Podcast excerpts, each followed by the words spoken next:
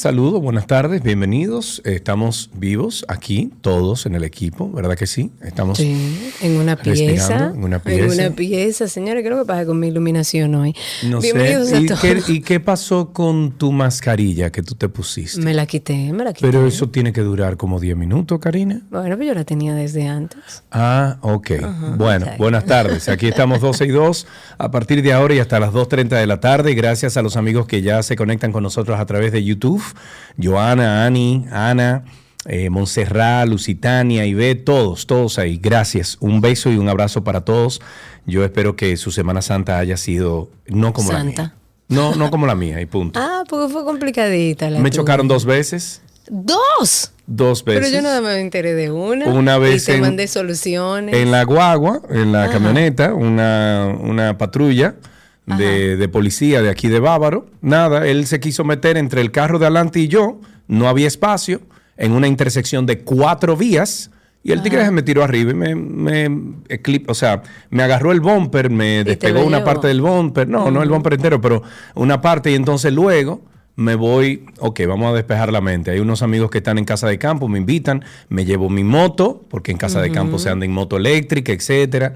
Una chica, me imagino que sin querer, saliendo un carrito de golf, le dio a la moto, la moto voló, estaba aparcada, o sea, estaba parqueada, y se le rompió una... Nada, nada. Cosas de la vida, cosas que pueden pasar.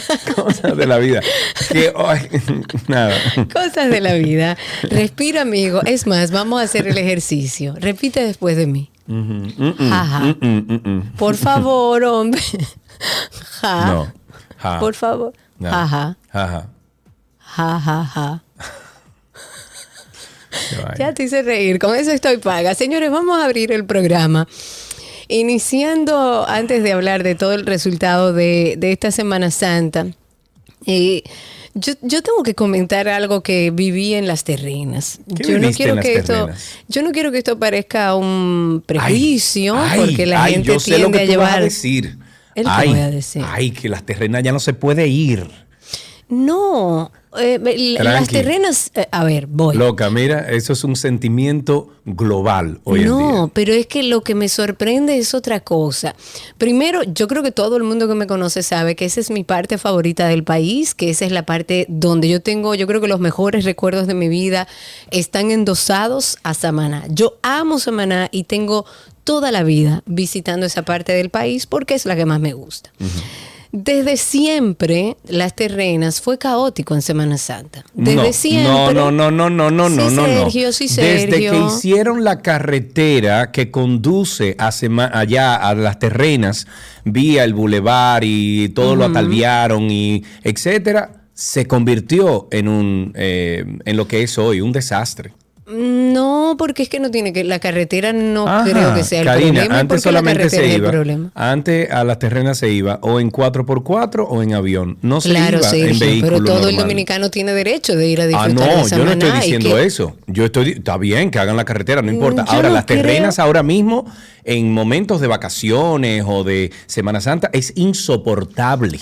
Pero déjame terminar la idea. Aquellos que han visitado y que como yo aman esa parte del país y que han ido desde muchos años hasta ahora a, Terrenas específicamente en Semana Santa saben que Terrena siempre fue caótico. Terrena siempre montó sus tarimas en la playa y las calles eran complicadas. Siempre fue caótico. Evidentemente, de y como ha seguido creciendo eh, las terrenas de forma desorganizada, con una calle tremendamente estrecha, con Eso sí. muchísimos negocios alrededor, pues evidentemente las cosas se van complicando. Pero independientemente del caos al que por lo menos yo estoy medianamente acostumbrada, porque Terrena siempre fue así y ha ido creciendo de forma desorganizada, lo que yo vi, viví y sentí No, en las terrenas, desorden, pero sin estar dentro del lío. O sea, escucha, lo primero es que los negocios como restaurantes que están en toda la calle de las terrenas, la calle principal de las terrenas, Semana Santa es una pérdida. No lo digo yo, lo dicen ellos mismos que estuve hablando con ellos. Me dicen, mira Karina, lamentablemente nosotros tenemos que llegar a una hora en la que cerremos el negocio porque el público que va a estos eventos eh, no viene a nuestros restaurantes porque nosotros lo que hacemos es que brindamos comida y la gente no está en comida. Es más, a ese restaurante que voy cada vez que voy a, o, la mayoría de las veces que voy a, a terrenas, eh, siempre está lleno, tengo que hacer eh, reserva por teléfono porque siempre está lleno y cuando yo llegué había solo mi mesa. Y ella me dijo, después de que te vayas tú y otra persona, que son los arriesgados que quisieron venir, yo tengo que cerrar el restaurante. Ok. Eh. Eso es lo primero. Para, para, para las personas que tienen negocio en las terrenas, Semana Santa no es una buena fecha porque tienen que cerrar sus negocios y dejar todo a las tarimas que ponen ahí. Eso por un lado. Sergio Carlos, yo sentí, de verdad, yo sentí que estaba como en una favela. Primero, el 80% de los que andaban en motor andaban con pasamontañas. Yo no sé si eso es... Es una moda. Una moda, yo no sé si eso está prohibido o no. No, eso no está prohibido por Dios. o sea, uno puede andar con pasamontaña por la vida. Pero por supuesto que sí, Karina, eso no Yo creo que no. No, hay, una, hay una resolución de parte de la policía que dice que no, pero no hay ninguna ley que no te permita a ti vestirte como te dé la gana. No, pero no vestirte, esta parte de la cara y tú andas sin identificarte en un vehículo de motor. No sé, no lo sé, honestamente honestamente no lo sé. El 80% de los motores eh, con pasamontañas, en cada una de las esquinas que pasé, a todo esto yo no estaba en el gran caos, yo estaba antes de que sucediera el caos y, ni así pude llegar eh, eh, de manera tranquila al restaurante. En cada esquina... Sí. No, en carro ¿Cómo voy a llegar de No, tú tienes que andar en moto ya. Es que eh, en moto. En moto. Habían 2.300.000 motocicletas porque en Samaná la gran mayoría se, se, se desenvuelve en moto. Correcto. Pero es que yo no tenía otro, otro modelo de transporte. Yo tenía mi carro y en ese fue que fui y salí. Gracias a Dios ilesa.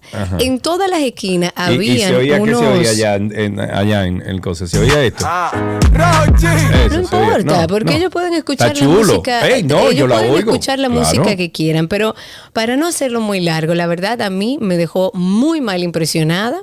En todas las esquinas había, ¿cómo se llama la cosa que prohibieron? La juca. Eh, la juca, pero del tamaño mío, Sergio, donde habían cuatro personas pegadas de unos tubos enormes que tiraba una cosa blanca enorme en todas las esquinas. Las calles tapadas, a terrenas no se puede ir, lo cual entiendo que debe el ayuntamiento de Samaná establecer, mira, se cierra de tal hora a tal hora, se cierra esta calle porque no se puede pasar pero además la contaminación sónica, no por la bulla de las fiestas, las fiestas estaban apagadas cuando yo fui.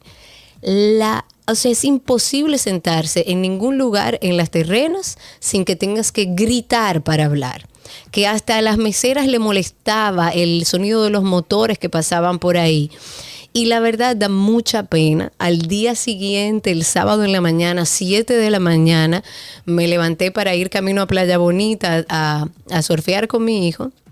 Y a esa hora, Sergio Carlos, yo tuve que devolverme de la calle principal de Terrenas y devolverme hasta Portillo y dar la vuelta por la autopista, porque a las 7 de la mañana ahí había gente en un estado que la verdad entristece. Mucha gente, o sea, mi vehículo no podía pasar a las 7 de la mañana. Tienen que andar y en la cantidad de basura. Ah, eso sí. Es una cosa, la verdad es que yo no sé quién organiza esas fiestas, yo no sé quién tiene el control de esas fiestas en terrenas, pero la verdad es que da mucha pena, por lo menos a mí, la sensación que yo sentí es de completa inseguridad que Terrena se convierta en lo que se ha convertido en la Semana Santa. Ok, vamos entonces que durante el asueto de Semana Santa, 36 personas lamentablemente perdieron la vida en diferentes hechos ocurridos a escala nacional hay otras seis víctimas mortales que no figuran en estos boletines emitidos por los organismos de socorro. En el último boletín del Centro de Operaciones de Emergencia, el COE,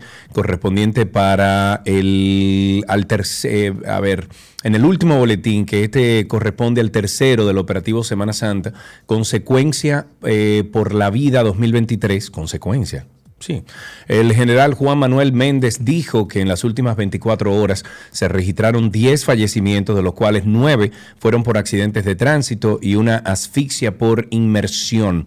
Durante este operativo Conciencia, ahora sí, Conciencia por la Vida 2023, hasta ayer a las 6 de la mañana se habían ofrecido 8.947 asistencias viales y 4.365 asistencias médicas de salud. Eh, también lograron ubicar a los padres de unos 32 menores de edad que se encontraban extraviados. Comparándolo con otros años, nos fue mejor este año. Eh, creo que nos fue mejor. Eh, no veo en ese reporte la cantidad de menores intoxicados, así 32 menores de edad extraviados, pero no hablan de aquellos intoxicados por alcohol, que todos los años existen menores intoxicados con alcohol y los padres bien gracias. Hablemos un poco sobre salud mental. Nosotros como programa tenemos el compromiso de hablar de este tema. Venimos hace años, desde antes de la pandemia, tratando de visibilizar un tema. Tenemos un podcast de eso. Exacto. tenemos hasta un podcast que habla de salud mental y de bienestar con el que no hemos ganado ni un peso. Lo que tiene, ojalá iba a empezar, pero la idea que siempre hemos querido es llevar información de valor en vista de que desde el gobierno no se está haciendo absolutamente nada con temas de salud mental. Ahora la Asociación de Psicólogos y Psicólogas de la Salud ha llamado al gobierno a que por favor desarrolle políticas de salud mental que permitan dar respuesta a las necesidades de todos los ciudadanos, de la población y a los profesionales de la conducta que, requieren de herramientas, de, de mejores condiciones para laborar. Según la directora de esta asociación, hacen falta, oigan bien, 6.000 psicólogos para poder cubrir los tres niveles de atención de salud y hacen un llamado a las autoridades para que mejoren las condiciones salariales de todo el personal, la actualización en el caso de los incentivos por tiempo en servicio prestado y que los servicios de psicología estén cubiertos en la seguridad social. La presidenta de esta asociación dijo que estamos viviendo un proceso pospandémico. Nosotros aquí lo hemos dicho muchas veces, hemos hablado con profesionales que hablan de una pandemia después de la pandemia y tiene que ver con salud mental. Y es ahora cuando la población más necesita de la intervención profesional de expertos en la psicología, no hay que ser experto para darse cuenta de que necesitamos de forma urgente que se hable de salud mental. Ella dijo, la misma directora dijo que para lograr el desarrollo de un país se necesita un pueblo sano, y yo estoy de acuerdo, con una salud mental fuerte, pero que no es posible dar respuesta a estas demandas porque hay falta de herramientas, hay faltas de condiciones con las que trabajan los profesionales de salud mental. Ella dijo, y una parte quiero citarla, dice, sobre la condición de más de 3.000 psicólogos que laboran en la red pública, si de verdad el gobierno, el ministerio y el servicio quieren reconocer nuestra labor, eh, eh, nuestra labor, pensionen al personal con el último sueldo, sueldo completo, más los incentivos por tiempo en servicio. Y también hagan un cambio de designación a muchos psicólogos calificados que trabajan dentro del sistema de salud y que por falta del personal pasaron a dar servicio en el área y todavía están prestando o esperando más bien por su cambio de designación. Yo creo que es el momento en el que el gobierno debe empezar a hablar de proyectos, de políticas de gobierno sobre la salud mental. En otro tema, el diputado por la Fuerza del Pueblo, Tobías Crespo, dijo que reintroduce a la Cámara de Diputados el proyecto de ley general de las tecnologías de información y telecomunicaciones. Es una modificación integral de la ley general de telecomunicaciones, que es la número 15398, a través del cual se crearía entonces un nuevo ministerio en sustitución del Instituto Dominicano de Telecomunicaciones Indotel y crearía una superintendencia de las TICS este diputado por la Fuerza del Pueblo dijo que este proyecto, que ya tiene tres años en el Congreso Nacional, fue producto de su trabajo de investigación para graduarse de licenciado en Derecho. Tobías Crespo eh, manifestó que con la creación del ministerio se establecen las políticas públicas para que República Dominicana pueda desarrollar en la sociedad de información y conocimiento todo un despliegue, no solamente del sector oficial, sino del sector privado, donde entrarían la agencia digital, el gobierno electrónico y el gobierno abierto. Eh, tú sabes que con, con, la creación de nuevos ministerios, yo no sé si se necesita un nuevo ministerio de telecomunicaciones, no sé eh, si el Indotel es eficiente como es, como institución, como, como, como está ahora mismo, como funciona ahora mismo. Lo que sí me ha gustado desde hace unas semanas para acá, Cari, es la idea de sacar de la ciudad, de, o sea, de la ciudad capital, por lo menos, sacar todas las instituciones del Estado y hacer una ciudad gobierno como lo están haciendo, creo que en El Salvador o en el Perú, no eh, recuerdo. Creo que en Costa Rica. En Costa Rica, bueno, a mí me encanta la idea y que ahí entonces se hagan unos edificios por, por ministerio, por ejemplo, y que estén todos ahí y que vayan a trabajar ahí, que esté la seguridad y que todo existe ahí. Pero hay que comenzar a sacar estos edificios, estas oficinas de, de la ciudad porque la estamos complicando aún más con los políticos, los, flanqueadores, los franqueadores, etcétera. O sea, no se puede así. Eh, completamente de acuerdo. Eh, hablemos un poco sobre el 911. Según Luis Ferrán, el Sistema Nacional de Emergencias 911 atendió a más de 4 millones de emergencias en 8 años de creación. Este director de operaciones dijo también que un 68% de las llamadas que reciben continúan siendo molestas o no productivas, o sea, un 68%. Entre estas llamadas están las silenciosas, las bromistas, las causadas por los niños.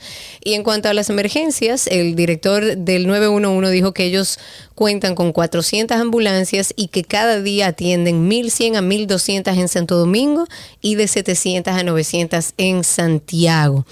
Lo que tenemos que ver es cuál es el plan del gobierno en torno al 911, porque hemos visto que ahora abrieron otra línea para otro tipo de emergencias. Para mí la emergencia es una emergencia, punto, y usted llama al 911, pero ahora ellos, en vez de coger ese dinero e invertirlo en fortalecer este sistema 911, que para nadie es un secreto, que lo han dejado caer y que tiene muchísimas oportunidades de mejora, estemos hablando ahora de que, ah, si usted tiene una emergencia que es muy emergencia, entonces usted va a marcar asterisco no sé qué cosa para que le manden a usted un, un, enlace que usted va a cliquear para que ese para que cuando usted clique ahí salga la cámara, yo tengo, yo tengo una emergencia que no es una emergencia del 911, pero es una emergencia, entonces tengo que llamar a otro número de emergencia. Una tontería, yo no entiendo la verdad, o sea, yo no entiendo cómo es que si tienen un sistema débil de, de emergencia como el 911 en nuestro país, que apenas tiene ocho años, que tiene muchísimas oportunidades de mejora,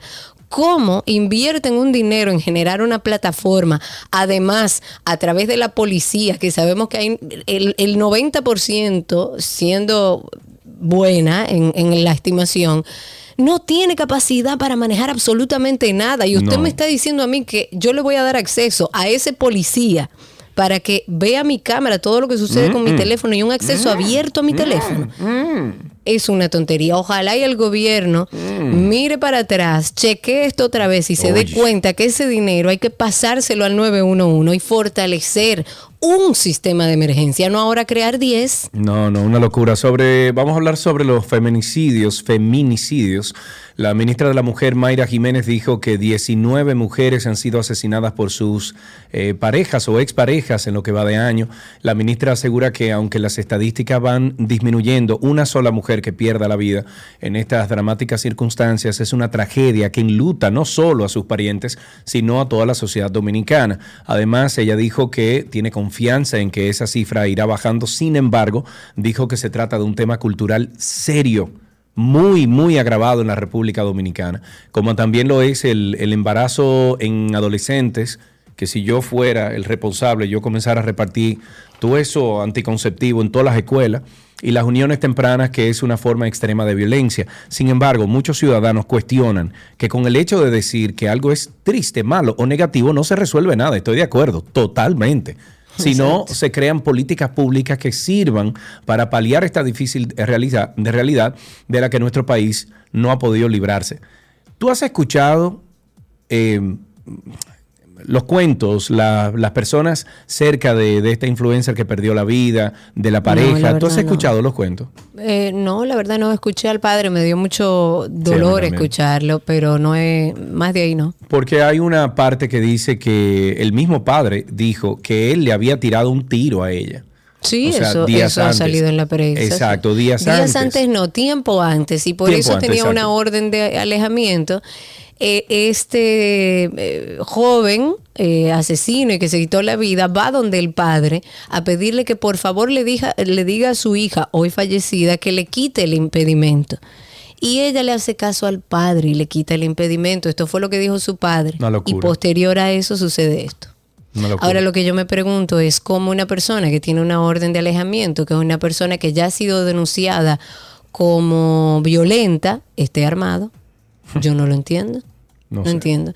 Bueno, vamos a hablar eh, de cosas también que son muy importantes y se trata de nuestro medio ambiente. Durante este fin de semana se reportó que los incendios forestales habían aumentado, alcanzando el Parque Nacional José del Carmen Ramírez, donde se encuentra ubicado el mismísimo Pico Duarte, señores.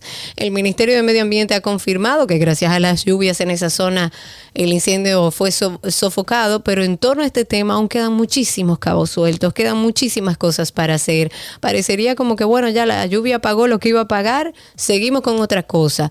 Hay que hablar de este tema y para abundar sobre esto y, y a propósito de que leímos un escrito eh, de Nelson Bautista, queríamos hablar con él sobre este tema. Nelson, bienvenido, muchísimas gracias por recibir nuestra llamada. Gracias, jóvenes, gracias de verdad a ustedes y por sus peripecias de fin de semana. Bueno, sí. Nelson, algunos. cuéntanos un poco qué fue lo que ocurrió en el Pico Duarte. Mira, a, a los amigos del cine, la gente que les gusta la- el cine, hay dos películas interesantes que, que tienen un titular que se prestarían perfecto para eso. Una de ellas es The Darkest Hour, de, de- de la historia de Sí, señor. Y la, y la otra es eh, un subtítulo que tenía el tema de la guerra de los misiles que decía, nunca sabremos lo cerca que estuvimos. Bueno, pues nosotros no, la gente no se imagina lo cerca que estuvimos de una verdadera catástrofe con un fuego que tiene, ojo, tenía casi un mes arrasando el Parque Nacional José del Carmen Ramírez, que de esas áreas protegidas que no tiene doliente. Es un, es un parque inmenso que colinda con, con el J. Con el Armando Bermúdez y donde están las cimas más altas del Caribe, de, de- de entre ellas, como dices, el Pico Duarte. Y que luego de un mes el fuego avanzando de a poquito, de a poquito, con otras urgencias, coincidió con lo de Valle Nuevo, coincidió con otro fuego. Eh, la cantidad de bomberos de este país para nadie es un secreto que no es suficiente, ni en equipos ni en personal. No daban abasto con eso y ya para el martes, miércoles, el fuego seguía avanzando y se dieron, se dispararon, digamos, las alarmas porque avanzó una zona boscosa de pinos muy denso, muy difícil de llegar, estamos hablando sobre 2.000 metros sobre el nivel del mar y los satélites mo- mostraban un avance muy fuerte. Ya para el jueves santo, digamos que salió a los medios toda esta alerta, se pusieron todos los focos, desde el Ministerio de Medio Ambiente, los bomberos, hasta la propia Presidencia de la República y los organismos de las Fuerzas Armadas, para tratar de impedir que el fuego llegara a la cima del Pico Duarte, a la loma que conocemos como La Pelona. Eh, Pelona, todo eso sí. ocurrió así, había problemas de logística porque los helicópteros, a pesar de que estaban disponibles para los bomberos, el humo no lo dejaba aterrizar, ya el fuego era demasiado monstruoso, descomunal. Entonces ahí intervino esa mano invisible para los que son creyentes de una cosa a la otra, usted le puede poner el nombre de la divinidad que usted quiera. Había una vaguada anunciada, pero la vaguada decía que iba a tirar más agua hacia el este de la República. Sin embargo, no solamente cayó agua, cayeron granizos, ca- las temperaturas bajaron bajo cero entre el jueves, la noche y el viernes. Se congeló media montaña, hubo literalmente hielo en la zona y se apagó ese fuego que de haber seguido, ustedes, insisto, no saben lo cerca que estuvimos de haber tenido el propio Pico Duarte bajo fuego.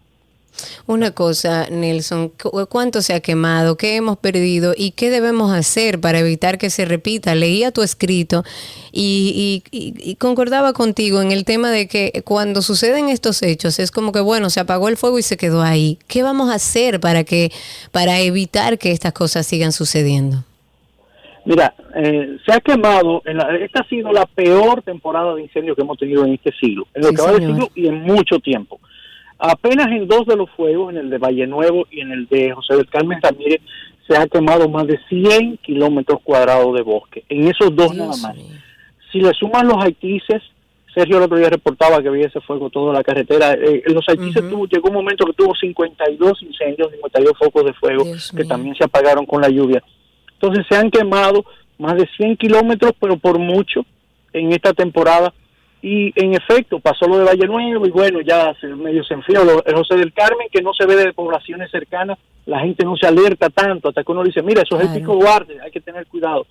Entonces nosotros hemos estado insistiendo en que este tema no puede salir de la discusión, de que nos sentemos como país, los políticos, los tomadores de decisión, que se pongan de acuerdo cómo es que vamos a resolver, a proteger nuestra área protegida, porque, ojo, se sigue quemando donde hay bosque, que son las áreas protegidas. ¿Y por qué se quema? Porque se sigue permitiendo que alguien, con cualquier vinculación o no vinculación con el poder, le dé candela para hacer un cultivo en el área protegida. Si el área protegida tuviera los guardaparques que necesita, con la protección que necesita, con la autoridad que necesita, eso no estuviera ocurriendo, se dieran los fuegos de forma natural o un accidente aislado, pero no como se están dando, que se están dando, se originan en el seno del área protegida y si continúan en dentro del área protegida y peor aún. Dice medio ambiente que no, que es afuera.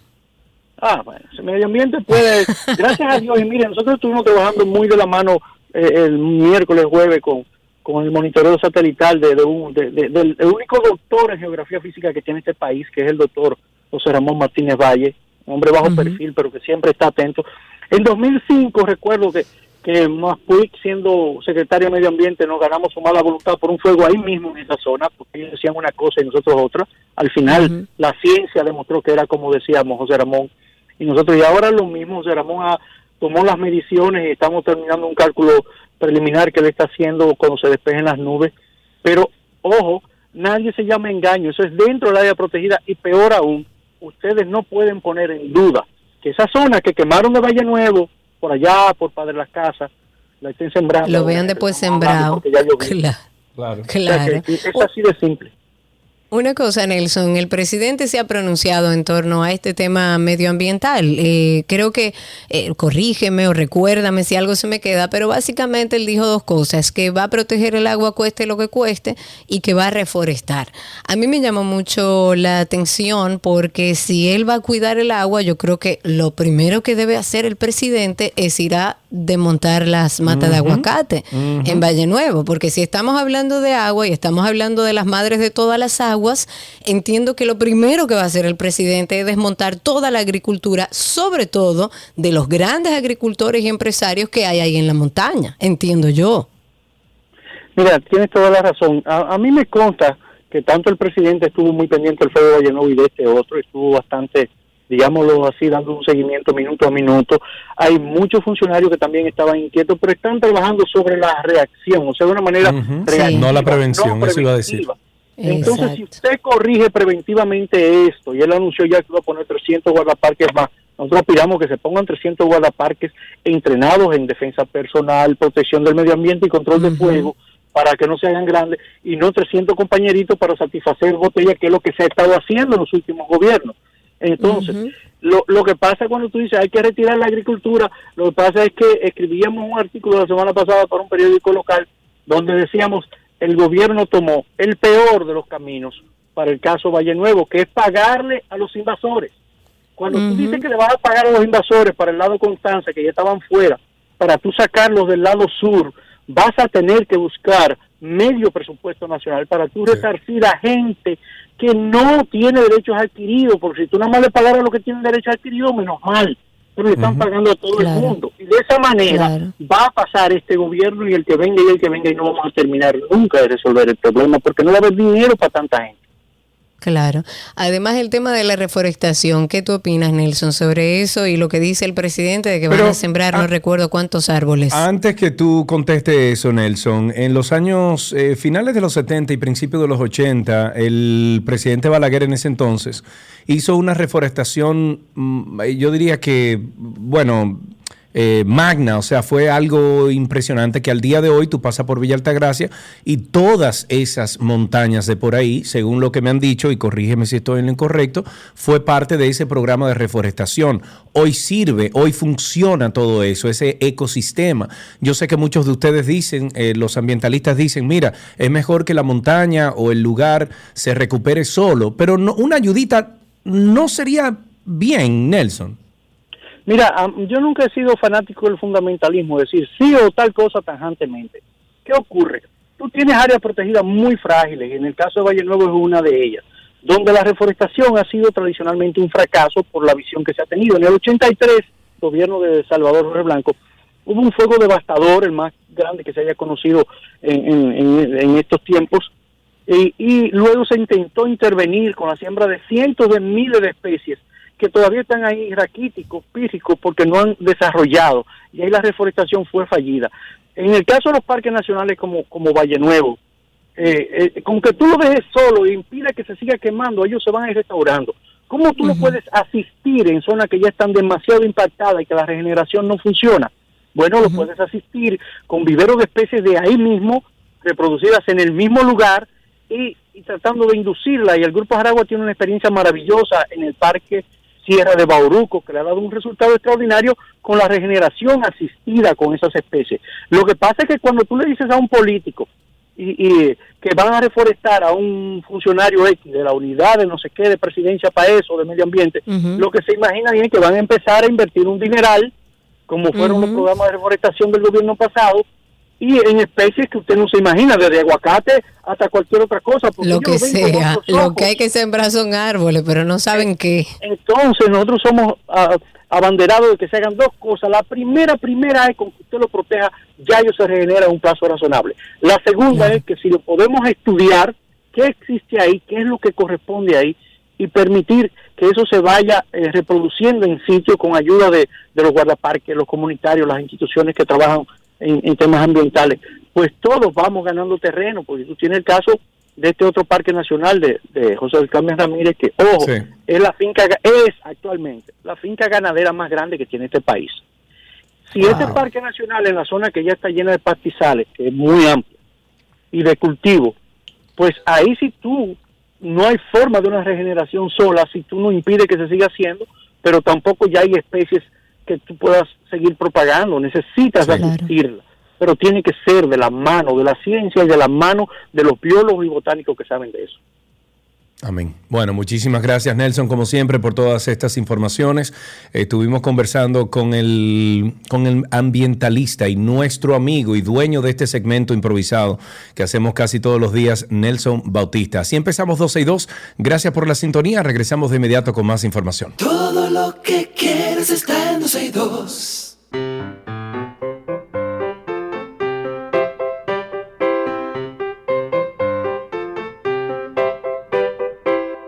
Suena la cancioncita siempre que le dice a nuestros niños como Lucas, que está con nosotros en la línea, que llame aquí a 12 y 2. Lucas, ¿cómo estás? Bien, Bien, qué bueno, Lucas. Eh, ¿Qué edad tú tienes? ¿Cuántos años?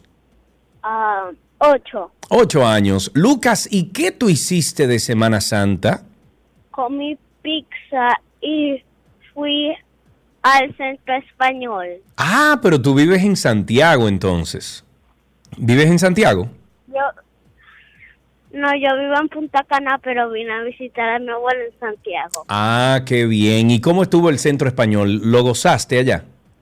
Sí, Qué bueno. Yo cuando era pequeñito, cuando tenía tu edad, yo siempre iba al centro español. Me pasaba todos los fines de semana allá y también nadé allá en los... Diantre, ¿cómo era cómo se llamaban? Lo, lo que sé yo qué de centro español, no me acuerdo. Mira, tú tienes un chiste o, o algo, una poesía que puedas eh, Una compartir con nosotros, Lucas. una canción. Una canción. mm, Mm, no mucho. yo no sé. Ok, Luca, está muy bien. Igual tenemos aquí regalitos para ti. Gracias por llamar aquí a ¿Qué aprendiste hoy? No lo cerré a tiempo. Dale. Todo lo que quieres está en 12 y 2.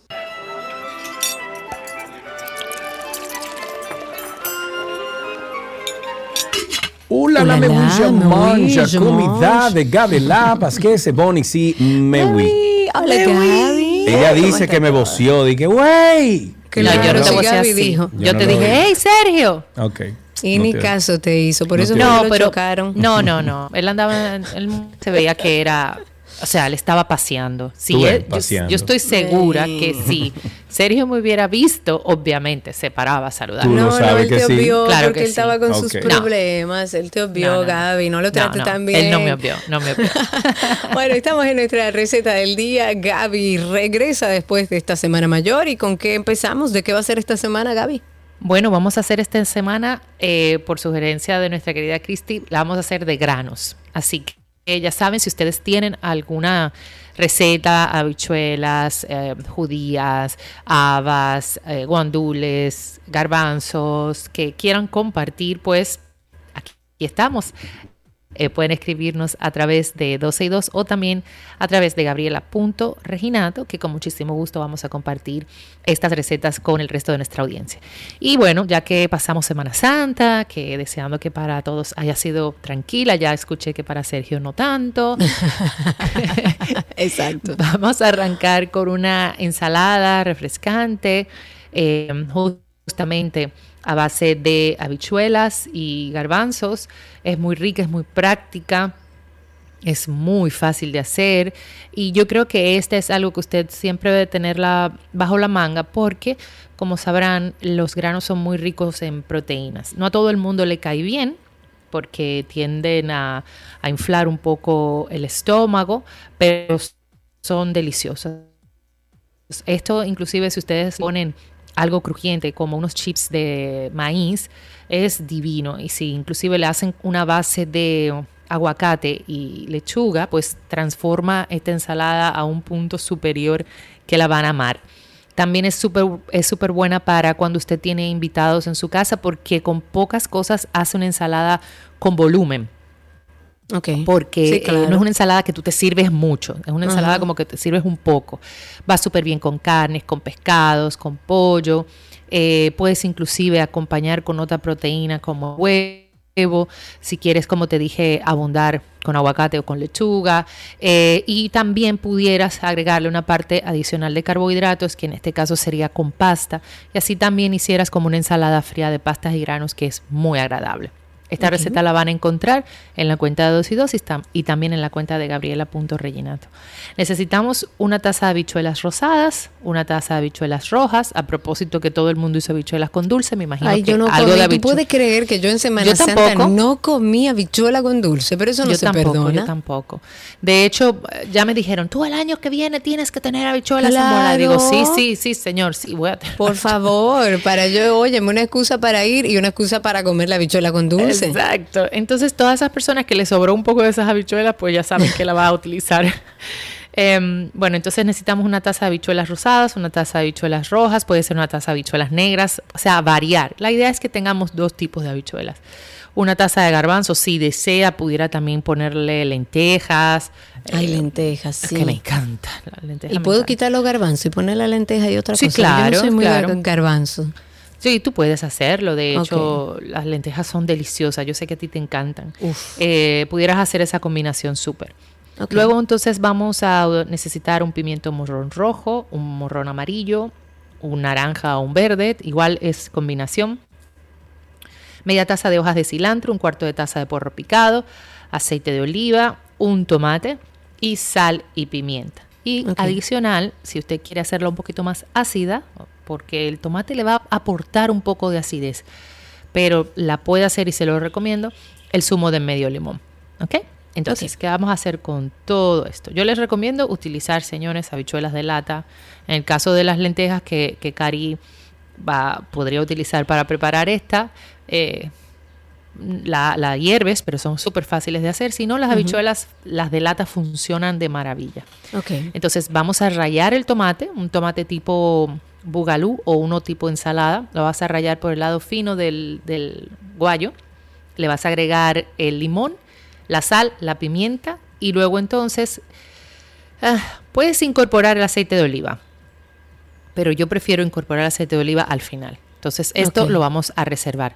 En un bowl vas a agregar tus habichuelas, garbanzos, lentejas, la mezcla de granos que hayas elegido incorporas igualmente los morrones cortados en cubos. Puedes sumarle, yo sé que esto no es para ti, cebolla si quieres en juliana o en cubitos, pero pueden obviarlo. Entonces, em, Luego lo que hacemos es que le vamos a agregar el tomate rallado con el limón que ya teníamos, la sal y la pimienta y vamos a mezclar. Esto usted lo puede dejar macerando por unos 5 minutos si desea. Luego em, comprueba un poco de sal y pimienta y va a incorporar el aceite de oliva. Mezcla e, e incorpora las hojas de cilantro. Lo lleva a nevera y lo deja enfriar. Otra de las formas que también usted puede abundar esta ensalada de granos es eh, agregándole quinoa, cuscús o trigo, que queda deliciosa. Y siempre sí les recomiendo que la sirvan fría. Una de las formas que más me gusta a mí comerla es agregándole un poco de tortillas chips, porque será por arriba. le aporta un toque crujiente maravilloso y voilà. Y voilà, y ahí tienen otra receta de nuestra querida Gabriela Reginato en nuestra página 12y2.com. Ustedes entran a 12y2.com, hay un enlace que dice recetas y ahí tiene 10, 14 años de recetas, casi 15 años de recetas para que ponga su imaginación a volar. También está la página de Gaby, gabrielareginato.com.do y pueden seguirla a través de su usuario en Instagram como Gabriela con doble L, gabriela.reginato. Gaby, gracias. Un beso enorme, nos escuchamos mañana. Chao, chao. Así será. Un beso grande y hasta aquí nuestra receta del día.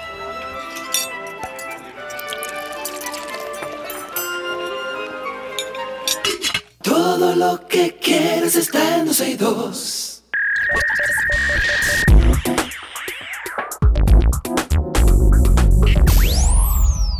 Estamos ya en lo mejor de la web, esas cosas que encontramos en la autopista de la información y que compartimos aquí con ustedes. Por ejemplo, y eso que a mí no me gusta tanto, que va muy rápido para mi gusto.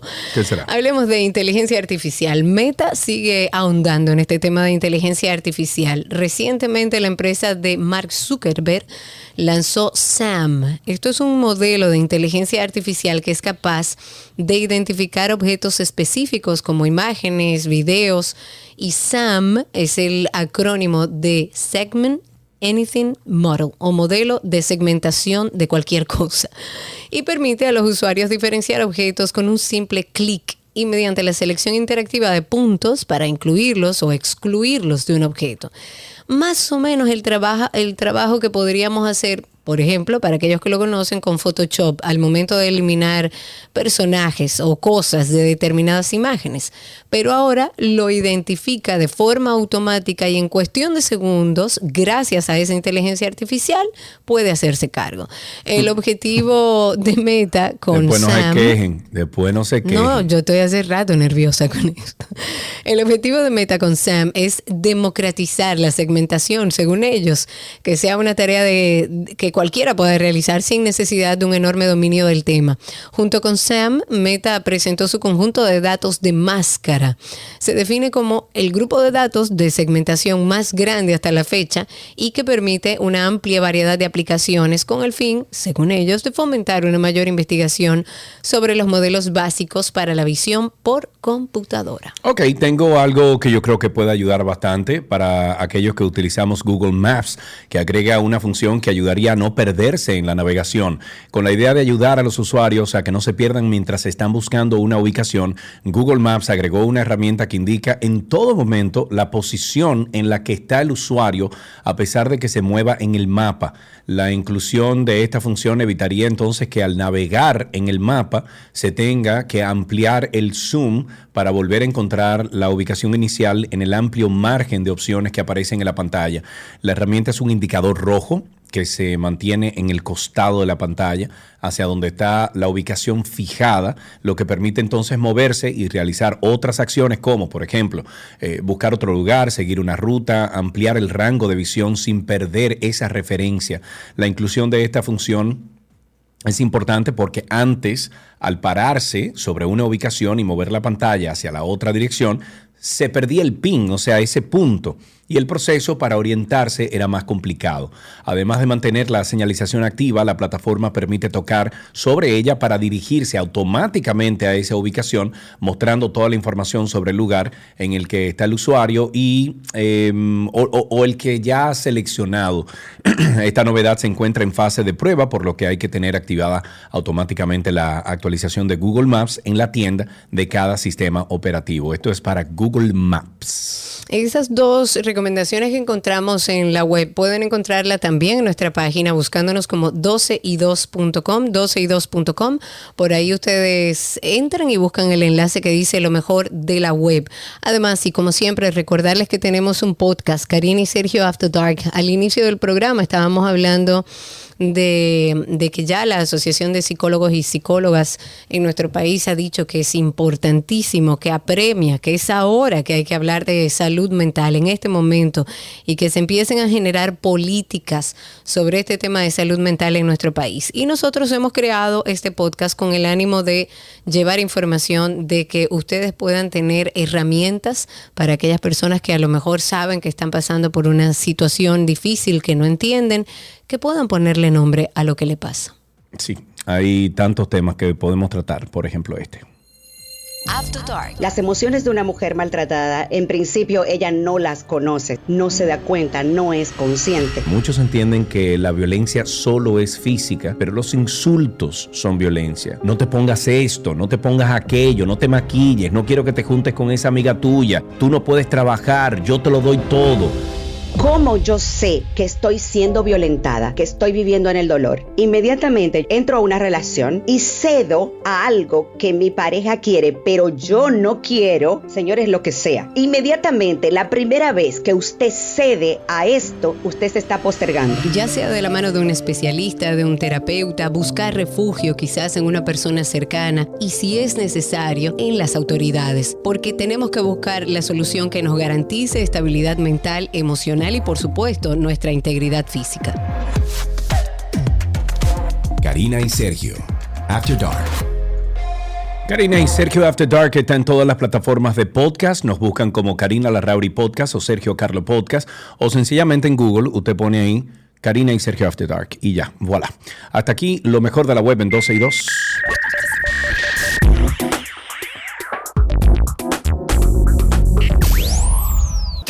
Lo que quieres está en 12 y 2.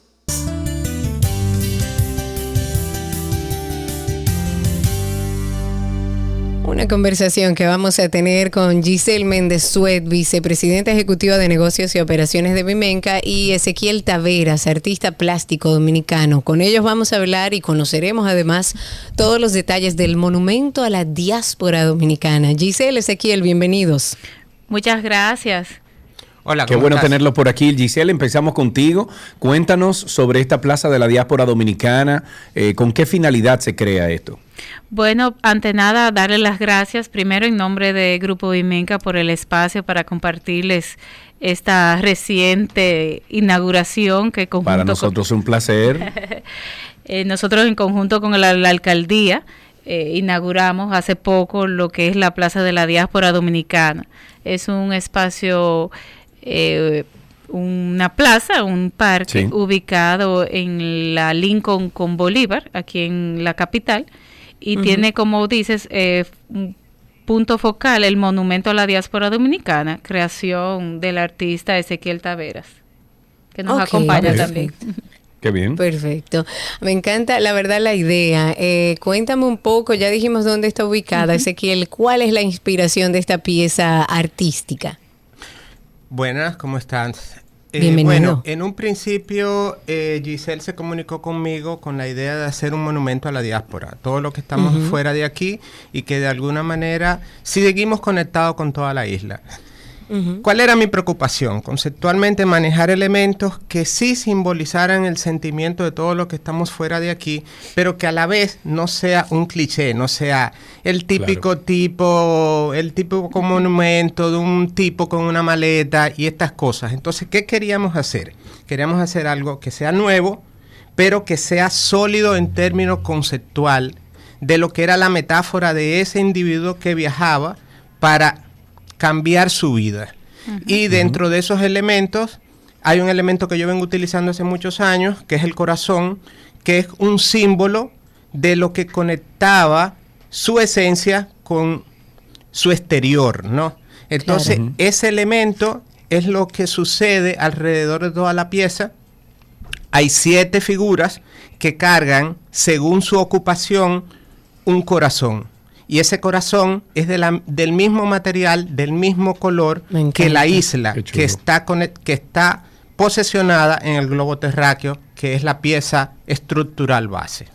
Me encanta, Wow, me encanta. Dios ¿Y mío. cuáles son los materiales, Ezequiel, que utilizaste? Perdón, Sergio.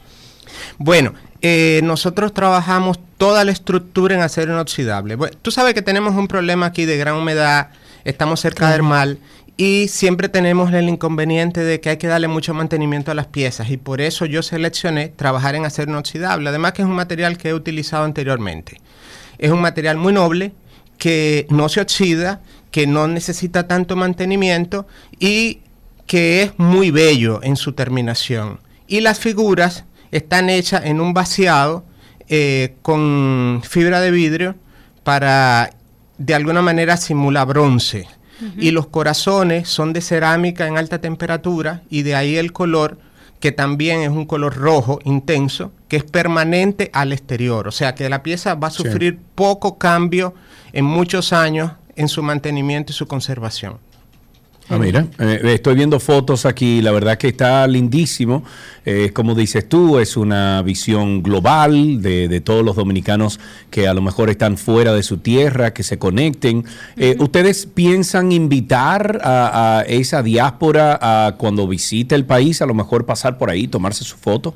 Bueno, claro, claro, la invitación está abierta no solamente a los dominicanos acá, que queremos que nos visiten y vean la plaza, pero también obviamente a todo el que está afuera. Es para ustedes, Sergio. Sí, que- así es. No, y además- Fui y vine y volví y voy y, y regreso. Bueno, así estoy yo es. también. Pero además la plaza tiene un muro que vamos a ir implementando información de diferentes artistas durante todo el, eh, todo el año. Se van a ir cambiando información de artistas que están en Qué la bueno. diáspora y que la persona que visite, además de encontrarse con la pieza, va a poder regresar a ver un muro diferente con información diferente de diferentes artistas que están trabajando y que están cambiando la imagen de nosotros, como tú también lo estás haciendo.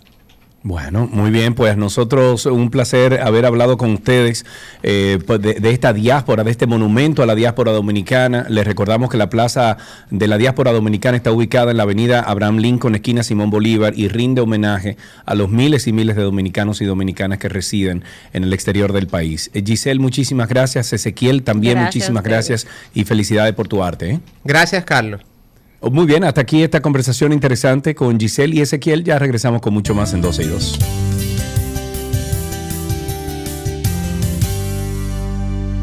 Todo lo que quieres está en 12 y 2.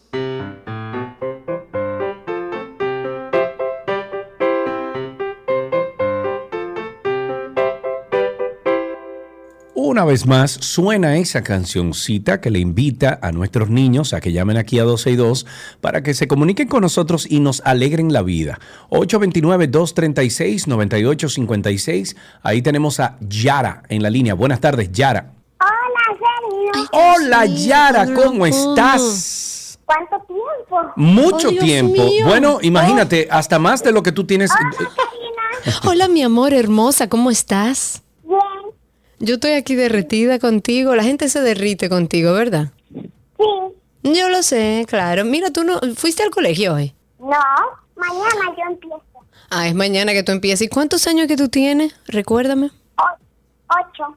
Ocho años. ¿Y qué hiciste en Semana Santa, mi vida? Yo fui a la Pascua Infantil, que es una actividades que hacemos a- en mi parroquia. Ah, mira qué interesante. ¿Y me puedes cantar a lo mejor una de las canciones que cantan en tu parroquia? Mm, ¿Te acuerdas de alguna? ah, Dale, dale. ay, Ay, es que le da vergüenza. Ok, pues dime un chiste o una adivinanza. una adivinanza. Adelante usted. Dice, de miles de hijos que somos, el primero yo nací y soy el menor de todos. ¿Cómo puede ser así? Exacto, esa es la pregunta que yo me hago. ¿Cómo puede ser así? No, esa no- es la pregunta que ella te hace a ti. es que yo no tengo idea qué es. El número uno, Ok. Dame un chance para yo como pensarlo un poco. Yara, Gracias, un beso. vida. Muchísimas gracias, Yara, por llamar y alegrarnos la vida. Hasta aquí, ¿qué aprendiste hoy?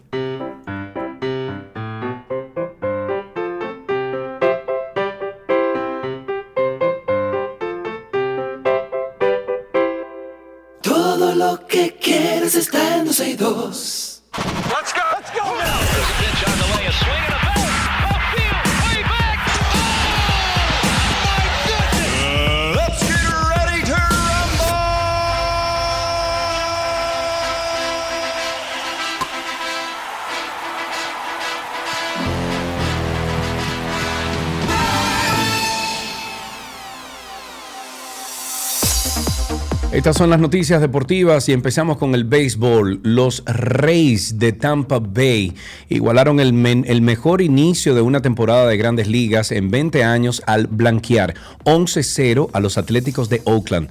Los Rays alcanzaron la foja de 9-0 en un duelo en el que Drew Rasmussen comandó un tramo bajo combinado de un hit desde la lomita y Brandon Lowe conectó un Grand Slam. Por otro lado, Tampa Bay ha superado ya a sus oponentes 75-18 en carreras, anotando la mayor cantidad de grandes ligas y permitiendo la menor cifra. Y finalmente los Reales de Kansas City del 2003 fueron el equipo previo en registrar marca de 9-0 ah, para arrancar una campaña. En básquetbol, el pivot de los Timberwolves, Rudy Gobert, fue enviado a casa luego de lanzar un puñetazo a su compañero de equipo Kyle Anderson durante una discusión que tuvieron en el banquillo en el segundo cuarto de partido contra New Orleans.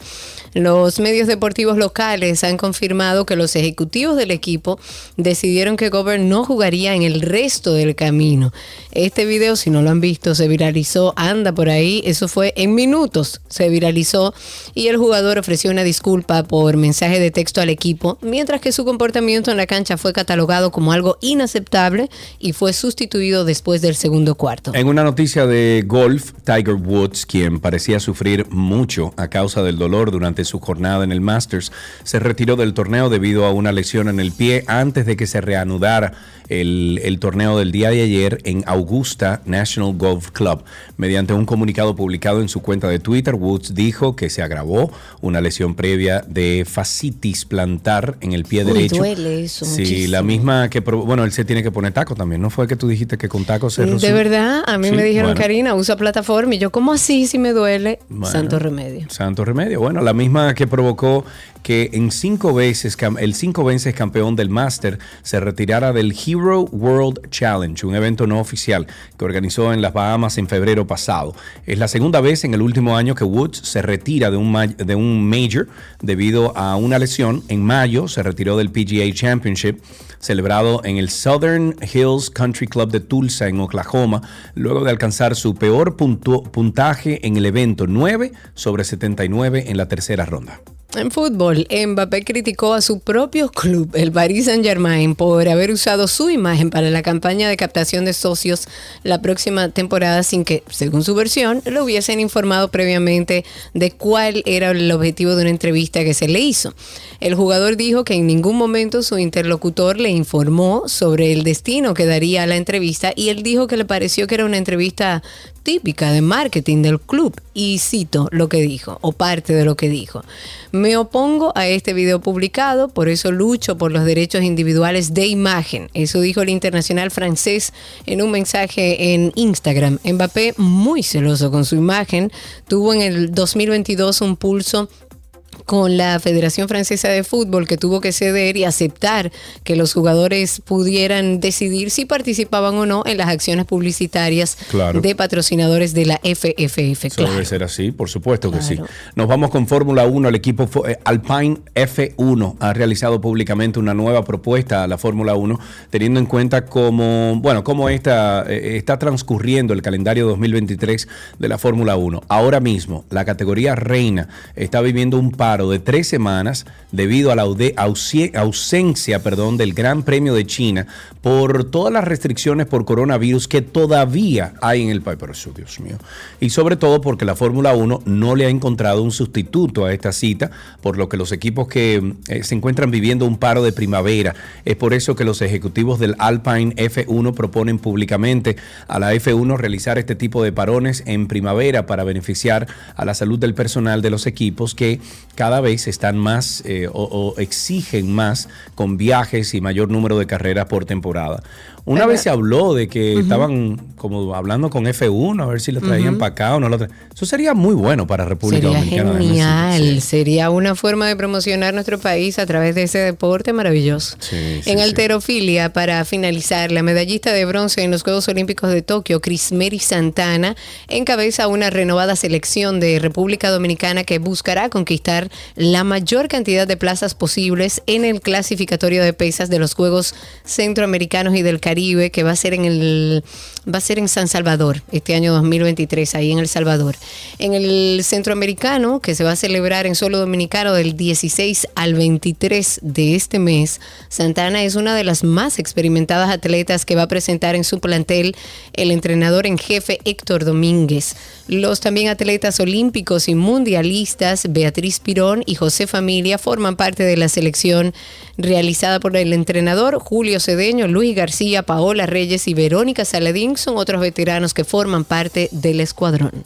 Y con esto finalizamos estas noticias del mundo deportivo en 12 y 2.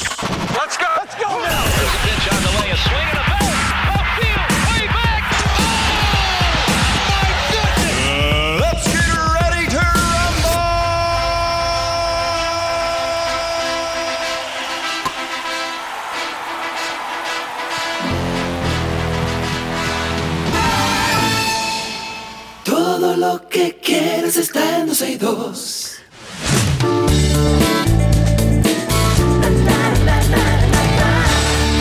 Estas son las noticias del mundo del entretenimiento. Super Mario Brothers, la película se ha convertido en el mejor estreno de una cinta de animación de la historia, recaudando así en sus primeros cinco días 377 millones de dólares en todo el mundo.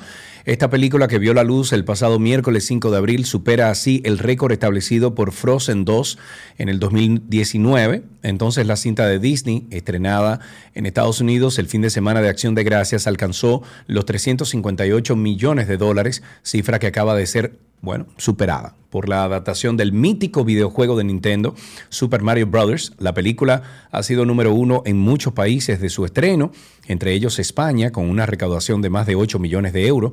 Eh, también tenemos 1.2 millones de espectadores que fueron allá, cifras que convierten la película en el mejor lanzamiento de una película de animación, en la mayor apertura en cuanto al número de espectadores desde la pandemia y en la mejor apertura de abril de todos los tiempos. En Estados Unidos se esperaba que el film recaudase 125 millones de dólares en 4.343 salas en sus primeros cinco días, una- unas previsiones que han sido ampliamente superadas, ya que en el mercado norteamericano el film ya alcanzó los 204.6 millones de dólares. Hablemos entonces de Kanye West. Oh, yeah. Así es. Yeah, yeah, sí. Ok. Que vuelve al ojo del huracán. Donda Academy, un colegio cristiano fundado por este polémico rapero Kanye West, afronta una demanda por discriminación racial por parte de dos ex profesoras afroamericanas que aseguran haber sido despedidas injustamente. Las demandantes sostienen que fueron expulsadas en marzo tras haberse quejado ante la dirección de la escuela que está en California que incumplía normativas estatales sobre salud, educación y seguridad.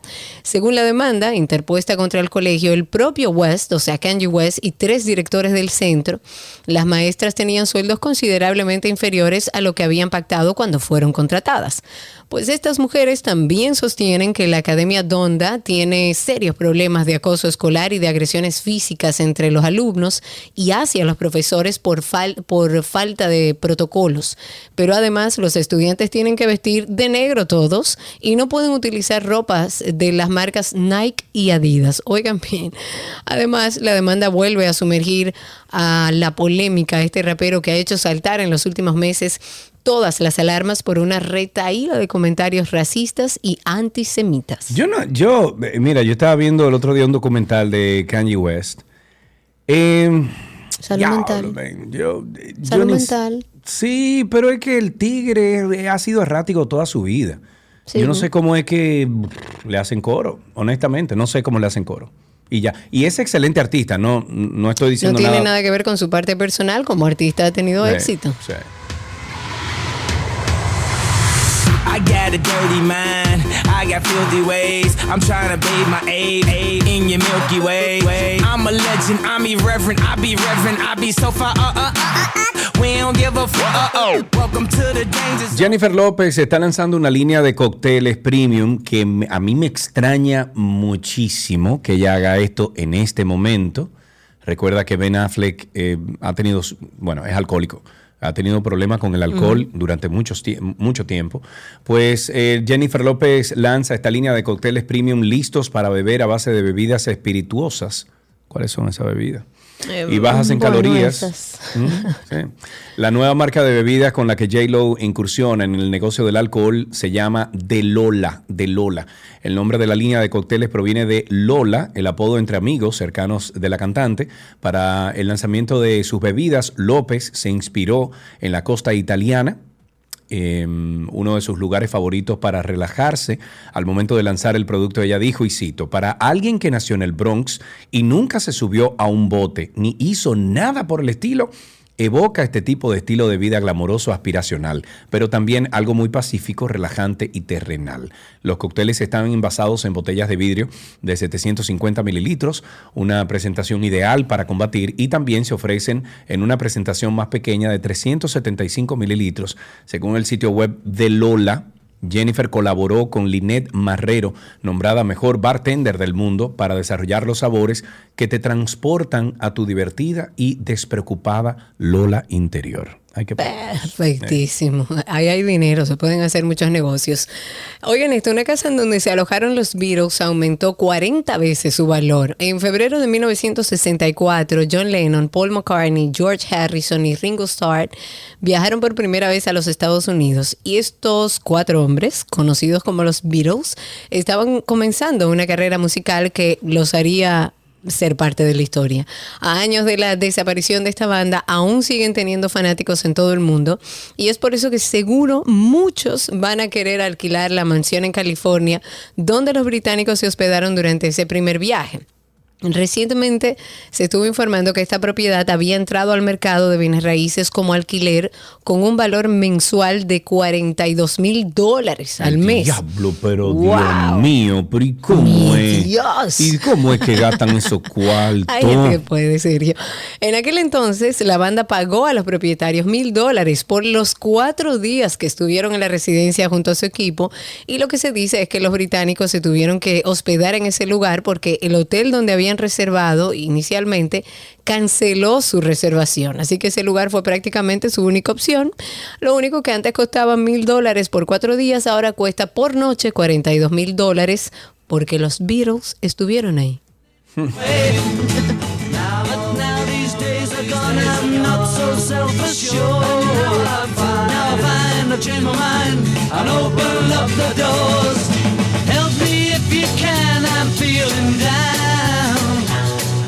En otra noticia, Bad Bunny se abre paso en el mundo del deporte, en este caso, la agencia de gestión deportiva Rimas Sport, una asociación entre el cantante puertorriqueño Bad Bunny y los ejecutivos de Rimas Entertainment, Noah Assad y Jonathan Miranda. Inician este lunes sus servicios enfocados en ayudar a atletas latinos a alcanzar su máximo potencial dentro y fuera del campo. Esta empresa en la que Miranda se desempeñará como presidente ya ha firmado una sólida lista de talentos, incluyendo a jugadores y prospectos de las grandes ligas de béisbol. Rimas Sport ofrecerá una gran variedad de servicios, por ejemplo, como gestión de agentes, relaciones de marca, marketing, relaciones públicas, capacitación en desempeño y habilidades, asesores financieros, muy importante, consejería y también logística. Yo espero que también esté la parte de psicología ahí. Ojalá, de, Sí. de salud mental. Eh. Bueno, dejemos hasta aquí las noticias de entretenimiento, no sin antes recordarles que tenemos nuestro podcast de Karina y Sergio After Dark. Y hoy, Karina Larrauri, tenemos un tema que va a llegar, yo creo que a lo más profundo de nuestro ser. A cualquier persona que esté padeciendo lo que Sergio y yo padecemos hace bastante tiempo. Falta de sueños, señores. Porque entendemos que es que el sueño es necesario para vivir, es una función vital, es necesaria para que todo el organismo y todos nuestros órganos funcionen correctamente. Podemos colapsar, señores, si no nos preocupamos por algo que es esencial y se lo digo con conocimiento de causa. Hay que descansar. Para que emocionalmente estemos bien, para que cognitivamente estemos bien, podamos tomar decisiones, para que nuestro sistema inmunitario funcione. Las hormonas se descabalan cuando dormimos mal. Karina y Sergio, After Dark. Karina y Sergio After Dark que está disponible en todas las plataformas de podcast como Karina Larrauri Podcast o Sergio Carlo Podcast y también en Google nos pueden buscar como Karina y Sergio After Dark.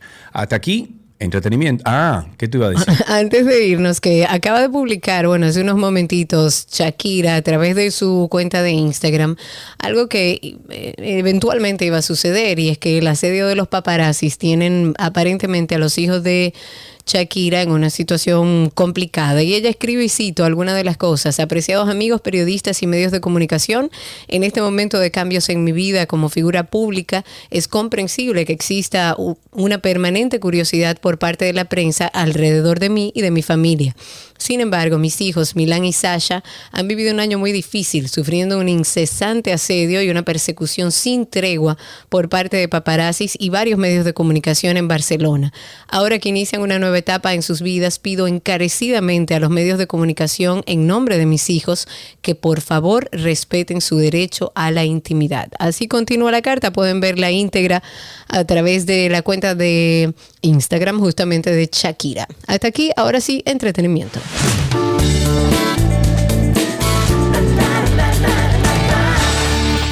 Todo lo que quieres está en 12 y 2.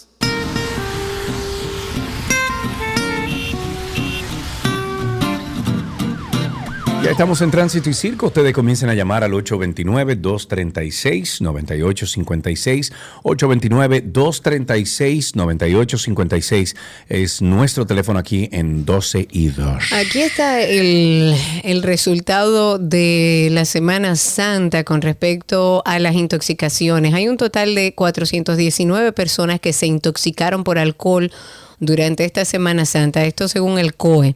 Y de estas intoxicaciones, o sea, de 419 personas que se intoxicaron con alcohol, 27 resultaron ser menores de edad comprendidas entre 3 y 17 años. El director del COE dijo que el Servicio de Salud debe enviar este listado de los menores intoxicados que fueron llevados a los centros hospitalarios a las autoridades de la Procuraduría General de la República para que veamos si finalmente van a procesar a esos adultos que permiten que estos menores terminen intoxicados. También se informó que fueron atendidas 170 personas por intoxicación alimentaria, todo esto según los datos ofrecidos por el Servicio Nacional de Salud. Pero seguimos viendo, y es triste todos los años en esta época de Semana Santa, un grupo grande, importante de menores de edad, oigan bien, de tres años, llegó un niño intoxicado. Tres años. Algo tiene que hacer la Procuraduría General de nuestro país en torno a esos padres que lo que salen es a beber, se olvidan de los hijos o se lo llevan a ambientes de adultos y terminan intoxicados por alcohol, porque para ellos es más fácil sin ningún tipo de consecuencia. 829-236-9856. 829-236-9856 es nuestro teléfono aquí en 12 y 2. Pueden llamar ahora y decirnos cómo está el tránsito, cómo está el circo. Sobre los accidentes de tránsito, el reporte preliminar eh, recogido en los primeros tres boletines emitidos por el COE reveló que durante la Semana Santa ocurrieron 111 accidentes de tránsito, de los cuales 84 fueron motoristas para un elevado porcentaje de un 75%. Estas estadísticas son alarmantes si se tiene en consideración que estos accidentes son los que están dentro del operativo de Semana Santa que reseña 13 fallecidos, 10 por accidente de tránsito y 3 por asfixia por inmersión, o sea, aho- se ahogaron. Fuera de la cobertura del COE hay otros 13 fallecidos, 12 por accidentes de tránsito y uno por asfixia por inmersión y aquí no se sabe cuántos motoristas hay involucrados. O sea, se saben los que murieron, pero no cuánto hay involucrados, heridos, etcétera.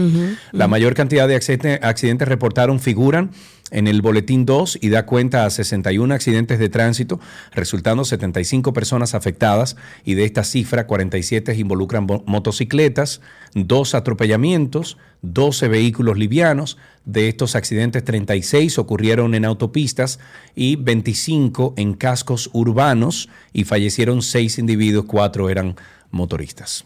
Bueno, ahí está el resultado de una Semana Santa no tan santa, aparentemente. Pueden llamar al 829 Señores, que la gente no se puede 236 divertir como sin exceso. Yo Es no que yo no entiendo. entiendo. Yo te digo que lo que yo vi en Samaná me preocupó. No, no, es que Samaná Mucho, ya los días de fiesta, oye, oye, ah, dame caso. O sea, ahí no hay control. Ahí No, hay que hablar no con el alcalde. Ahí hay que hablar. Ahí había dos militares, estaban rameados, dos militares. Que lo que estaban eran en una esquina comiéndose, No, sé, una cosa, una fritura que había ahí en no una hay esquina. control. En Semana Santa, Descontrol Óyeme, total. terrena, ya en Semana Santa, Año Nuevo, ya es una historia diferente. Lamentablemente, no es terrena, lo uno se irá bonita, hermoso que- uno que se irá a no. Portillo, uno se irá al Limón, pero ya Terrenas lamentablemente es zona Apache. Además, importante, primero 829-236-9856 es el teléfono en cabina y a través de Twitter Spaces también, por ahí pueden solicitar ser hablantes. Voy a dar el número de de antirruido de la policía, fue el número que ¿Y nos qué? dieron desde allá mismo ¿Y para en la policía. Bueno, por si la gente de, de Terrenas quiere llamar. Porque yo entiendo que no todo el mundo puede vivir con la agresión sónica que hay en Terrenas. O sea, es una cosa insoportable. Señores, no estoy exagerando. Insoportable. El teléfono antirruido es el 809-682-2151. Sergio, yo estaba en Portillo, en Portillo, que queda a un tramo de Terrenas, ¿verdad? Y yo oía el Todo, escándalo sí. dentro del Pero- lugar donde yo me hospedé. ¿Qué es lo que te, a ti te sorprende? Es que no puede ser, no es sano. Es que yo no te puedo explicar la bulla que había. Los motores todos suenan durísimo, pero que agrede. No es que tú puedes, eh, te pasa el motor y no, y no reaccionas, no, que te agrede.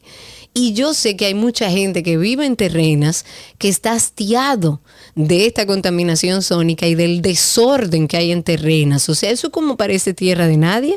A lo mejor nada más yo viví esta experiencia. Señores, si alguien tiene una experiencia similar, por favor llame al 829-236, perdón, 829-236-9856. Okidoki, algunas otras cosas. En República Dominicana somos recurrentes eh, con las destituciones de jueces después de ser hallados culpables de recibir dinero para beneficiar a una de las partes en los procesos que presiden y que según la ley 7602, el Código Procesal Penal puede ser un motivo para anular una sentencia aunque ésta haya adquirido la autoridad de las cosas irrevocablemente juzgada. La opción que dispone la mencionada ley a los afectados es un recurso de revisión establecido en el artículo 428 que describe en cuáles casos se puede interponer contra esos fallos definitivos y en los que se incluyen los dictámenes condenatorios pronunciados a consecuencia de prevaricación o corrupción de uno o más jueces cuya existencia sea declarada por sentencia firme. Ahí tenemos dos llamaditas. Vamos a empezar con, déjame ver. Railsa, tenemos nuestra Railsa. Querida People. People, ¿cómo estás? Hola, people. ¿Qué de tu Pero vida? dímelo. Yo estaba también en las terrenas. Karina, yo me sorprendí que al lado de un hospital de la emergencia del No, no, no. hospital No hay estaba respeto. el ruido que tú estabas diciendo, pero tú sabes qué es lo peor, que habían cantidad de personas bailando ese bullicio y niños y todo al lado de la, de la entrada de la emergencia del hospital. Yo estaba en No, no, no, no, no. Es una cosa impresionante. Entonces, es como tú dices, no puede ser que la falta de cultura llegue a, a tantos lugares que necesitan el silencio. Un hospital necesita el silencio, no necesita esa agresión. Claro, es que no, eh, óyeme, no respetan nada, Railsa, nada. El escándalo, do- 24 horas al día, era insoportable. Sí, sí, sí. Ahí tenemos, déjame ver a Diego en la línea. Buenas tardes, Diego. ¿Qué hay? ¿Todo bien? Cuéntanos. Todo tranquilo. Eh, mira, Sergio y Karina, eh, República Dominicana se ha vuelto eh, adversa a, a los preceptos básicos de una buena convivencia, Eh, a un ambiente eh, de mínima tranquilidad, mínima decencia. Óyeme, mi hermano, eh, y Karina, tú vas en la terrena, basura, eh, desorden en la calle. Sí. los vehículos sonando. Mira, yo tengo, tengo un- Los motores, que ninguno tiene, Ah, todos los motores suenan, pero increíblemente y andan con Óyeme, pasamontaña al ya- 80%.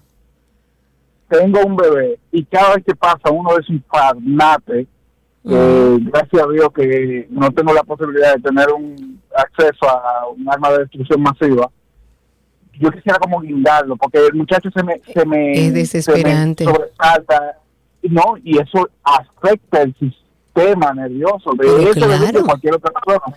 Entonces, claro, porque es por que al final del día, digo- el- ajá, por eso digo que lamentablemente, lamentablemente, cada pueblo tiene los gobernantes que se merecen. No estoy diciendo nada, pero estoy diciendo mucho a la vez, como diría un, alguien por ahí. Pero cada población, cada pueblo tiene los gobernantes, porque es que caramba, uno trata de defender las situaciones, pero no es posible a veces. No, No, es no, no. posible. Y, y eso, gracias por tu llamada. Eh, El, el que se haya establecido cuál es, o una normativa, que se haya establecido una normativa en torno al ruido, no es porque sí, es porque afecta a la salud mental, es porque irrita, es porque así como está diciendo este padre, que cada vez que pasa un motor de eso, o una de esas guaguas con una música que no entiendo cómo pueden andar en el vehículo con esa música, ese volumen, y le levantan a un niño, Óyeme, para tú salir a decirle dos o tres cosas. Uno es un ser humano y también genera irritabilidad todo el desorden. Pero lo que está pasando en terrenas a mí me tiene agobiada. Eso parece tierra de nadie, una favela en, en Brasil donde nadie puede entrar. Eso es dantesco lo que sucede ahí. Tengo a través de Twitter Spaces a don Pedro. Adelante, don Pedro, cuéntenos. Gracias, Karina, Sergio Carlos. Buenas tardes. Bienvenido. Sí, sería interesante que se desarrolle una campaña, posiblemente sea efectiva, de que en los muchos negocios se ponga una especie de sticker o letrero que diga este espacio es libre de bulla.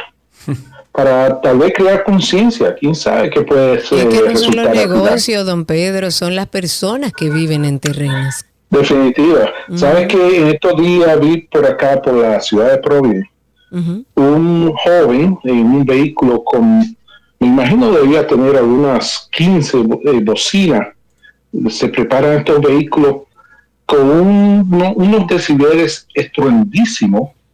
Y yo me pregunté, ¿y será capaz de ir por determinadas ciudades o barrios de, de clase alta, donde le van a llamar a las policías de una vez? Solamente por los lugares, eh, obviamente, de, de nuestra población inmigrante hispana, vemos estos, eh, son, son muchos, inclusive dominicanos, Son hábitos, don Pedro, que se van instalando. Gracias por su participación. Son hábitos que se van instalando porque no hay un sistema de consecuencias. Entonces, si yo estoy en un lugar donde yo puedo hacer lo que me da la gana sin consecuencias, el ser humano se acomoda de ese lado y es lo normal. Ahí tenemos otra, bueno, tenemos dos llamaditas. Vámonos con Ramón. Buenas tardes. Adelante, Ramón. Buenas tardes, Sergio. Adelante, mi querido. Se le escucha. Hermano, todo bien. Mira, no, en verdad, la música que hay que ponerle como un cima de, de importancia, porque también no es tanto la música, sino el tipo de música que te pone. Porque hay uno, una música, uno dembow con una mala palabra. No, pero, pero, pero déjame decirte algo, Ramón. A ti te ponen la quinta sinfonía de Beethoven a, A esa ese altu- a ese volumen. volumen. Y olvida que va a salir huyendo también y sale Sí, loco, señor. ¿eh? Sí, señor. Eso es el diantre. Eh, Ese es el volumen, señores, que es demasiado. Ahí tenemos a Pedro Miguel y luego nos vamos a un corte comercial. Pedro Miguel, adelante. Buenas tardes. Muy buenas tardes, Karina, Sergio. ¿Cómo están ustedes? Hermano, estamos vivos. Cuéntanos. Yo me río un poco cuando oigo a Karina diciendo sobre la terrena y la bulla. Eh, yo soy un fiel oyente del programa y nunca me había motivado a llamar a denunciar porque no creía en las autoridades, pero veo que están ahora como trabajando y quieren hacerlo bien, es decir, que vamos a ayudarlo. Yo me río ¿Y con lo de Karina porque en mi casa, por ejemplo, en mi casa, hay un negocio frente, una zona urbana, y hay tres negocios al, al lado, y hay una competencia todos los días. Todos los días una bulla, una bulla, mañana, tarde y noche. Sí, es así, es así. Seguimos con tránsito y circo. Ustedes sigan llamando al 829-236-9856. 829-236-9856 es el teléfono aquí en 12 y 2. Y Tengo- por supuesto, también, y perdón Sergio, a través de Twitter Spaces, en Twitter nos consiguen como 12 y 2. Usted va a ver unos circulitos ahí, clique encima y ya puede escucharnos y participar con nosotros en vivo. Ok, eh, tengo una información de este lado que quiero compartir y es eh, sobre la unidad de base sindical y pedagógica del Liceo Librado Eugenio Beliar de la Asociación Dominicana de Profesores en Santiago Rodríguez, que hizo un llamado a los maestros a no subir fotos de estudiantes en redes sociales sin el consentimiento firmado por los padres. Usted no puede estar subiendo fotos de Claro, gente. Si usted, pero jamás. si usted es profesor, aún peor. ¿eh? También les exhortó a no tener contactos con estudiantes fuera del ambiente escolar. El llamado de la Unidad de Base Sindical de Pedagogía eh, o Pedagógica de la ADP de Santiago Rodríguez se produce luego de varios hechos que han afectado varias escuelas en el país que involucran a profesores y estudiantes. A mí me ha partido el corazón lo del Dalai Lama. ¿A ti? Mm, Pero, ¿en qué sentido? No sé, no, como que no lo vi, o sea, darle un beso a un niño en la boca y también pedirle que le saque la lengua y que le chupe la lengua, como que eso no, Mm, No, como que está como raro. no, como no, eso no. no, me, no me no cala sé. para nada, me cala eso. La verdad, raro. Ahí tenemos una llamada. En la línea está con nosotros. Dos. Rafaeles, Dos vamos con el primer Rafael, adelante. ¿Cómo sabemos cuál es el primer Rafael? Ese, que suena que ahí. hablar, el terminal 15, adelante, terminal 15. Hello, sí, sí, le habla Rafael. doctor. Adelante, mi querido. Yo tengo dos cosas. Ya se habló de la privatización de las revistas y por ahí se está rumorando que quieren privatizar el agua. ¿Que quieren privatizar qué? ¿El qué? Salió, salió un comentario que quieren privatizar el agua. El agua. Pero él no se puede privatizar Ah, que eso. Vayan, vayan investigando eso. Bueno, el manejo. Bueno, eh, él me, me imagino que se refiere al manejo del agua, no, no el agua per claro,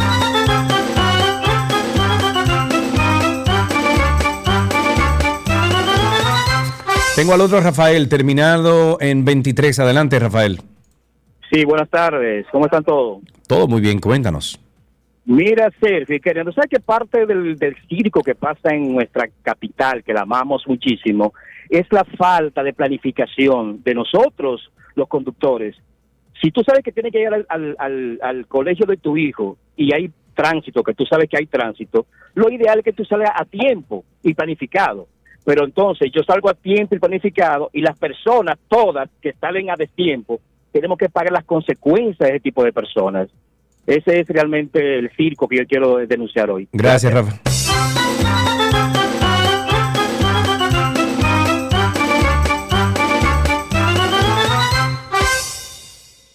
829-236-9856 y a través de Twitter Spaces, los que están ahí con nosotros pueden solicitar ser hablantes.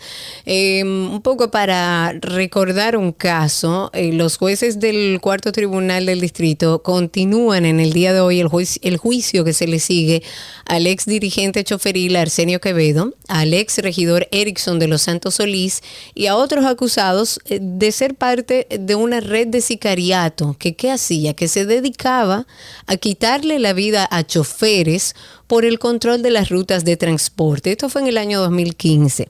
Desde siempre hemos venido hablando, de hecho, cuando Sergio Carlos y yo éramos vecinos y vivíamos en, en bueno, nuestro campito como nos gusta, nosotros veíamos cómo había un personal que le pagan estos sindicatos choferiles para que cuiden las rutas, pero no es cuidar la ruta de amigo, mire, esta no es su ruta, vamos a organizarnos, no.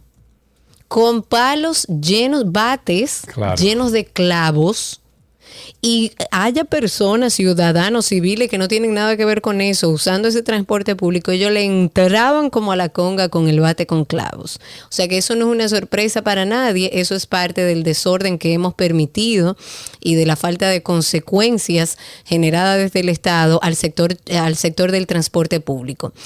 Pero para ponerles un poco en contexto, este caso del año 2015, en la pasada audiencia, los abogados de las defensas técnicas de uno de los imputados no fueron al tribunal. Entonces el juicio, eh, a juicio de la representante del Ministerio Público, no es más que una táctica dilatoria que solo procura seguir dilatando este proceso.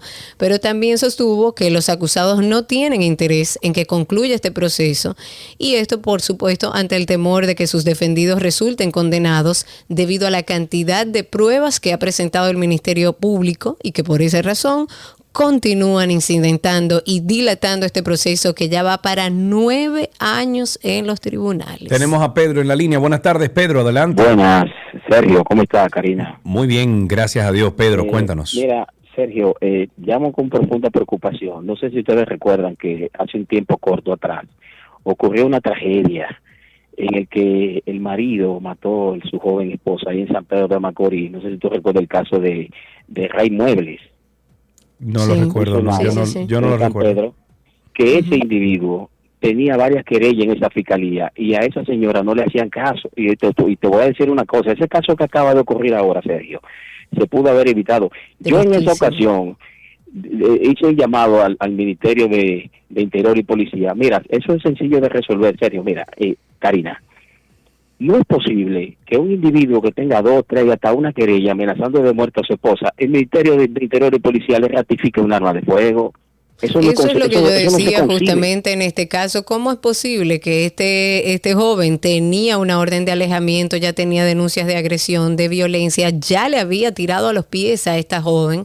¿Cómo es Claro. posible que este hombre tenía un arma en su poder? Entonces, Karina, si se hace una depuración y eso va a un llamado, o, no- o un, un segundo llamado antes de que ocurra una nueva, tra- o, o porque están ocurriendo tragedias todos los días de esa magnitud. Y Sergio, tú tienes hermana, Tristemente. tú tienes Sí. sobrina, tú tienes tías, al igual que todo el que está escuchando este programa, tiene una, una ahora mismo hay, hay miles de mujeres escuchando esta, esta, esta conversación mía con ustedes que tienen ese problema, con un ministerio público indiferente. Mira, si el ministerio Y público un no ministerio actúa, de la mujer y un y gobierno también. Y un gobierno eso, eso es indiferente. sencillo. Ven acá, vamos a ver cuántas personas tienen armas ilegales, ¿verdad? Bien, tú tienes un arma aquí, ok. Tú la tienes, tu arma. Ah, pero espérate, a mí me está diciendo la fiscalía por una información que le Claro. pedí de tu caso, una depuración de que tú tienes una mujer ahí con cinco amenazas, con una querella. No, aquí yo no te puedo, no te puedo, te voy a suspender la licencia. y entrégame el arma. Claro, Claro. lógico.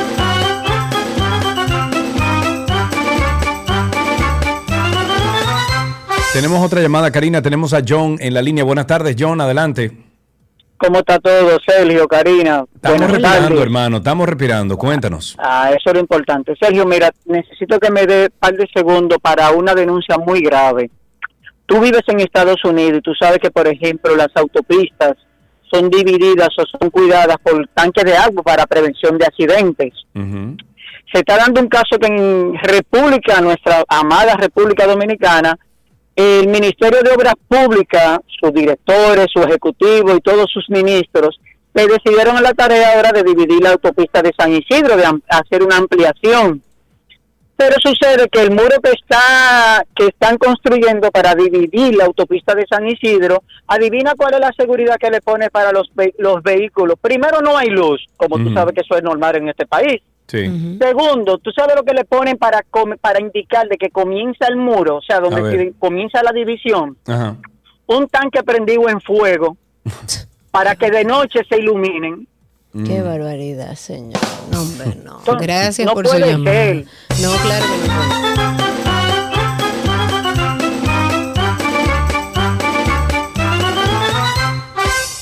829-236-9856. Cuéntenos cómo está la calle, el tránsito y el circo. Según el COE, el 65% de los 30 fallecidos dentro y fuera del operativo de Semana Santa se produjo en horario de 3 de la tarde a 10 de la noche.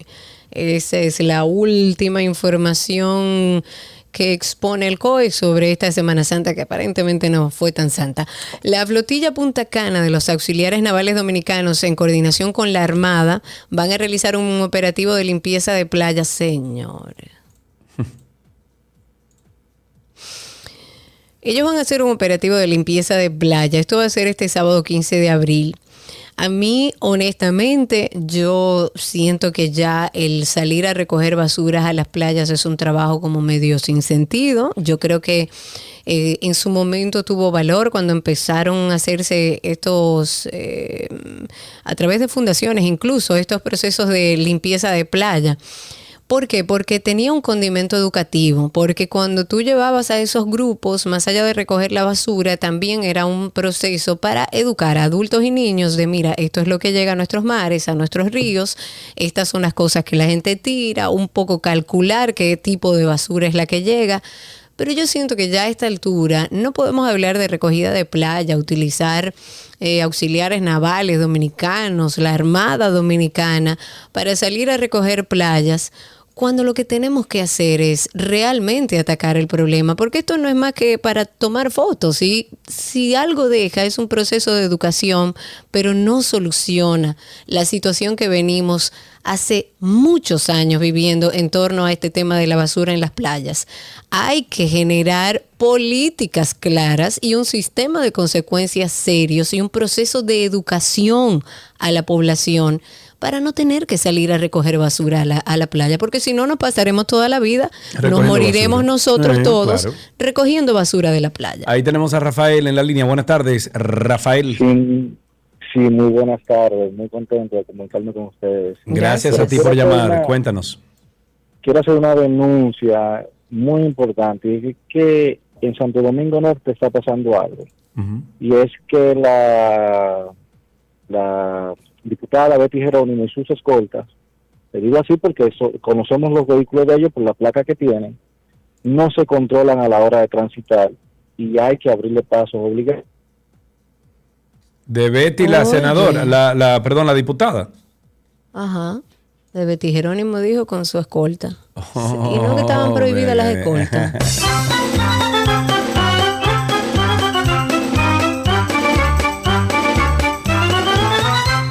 Queda una llamadita aquí para terminar. Tenemos a Alejandro en la línea. Buenas tardes, Alejandro, adelante.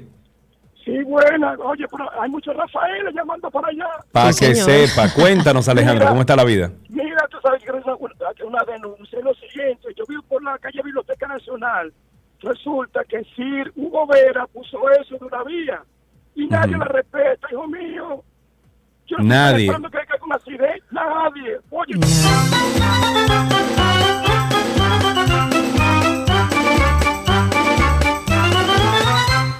Lo que quieres está en 12 y 2.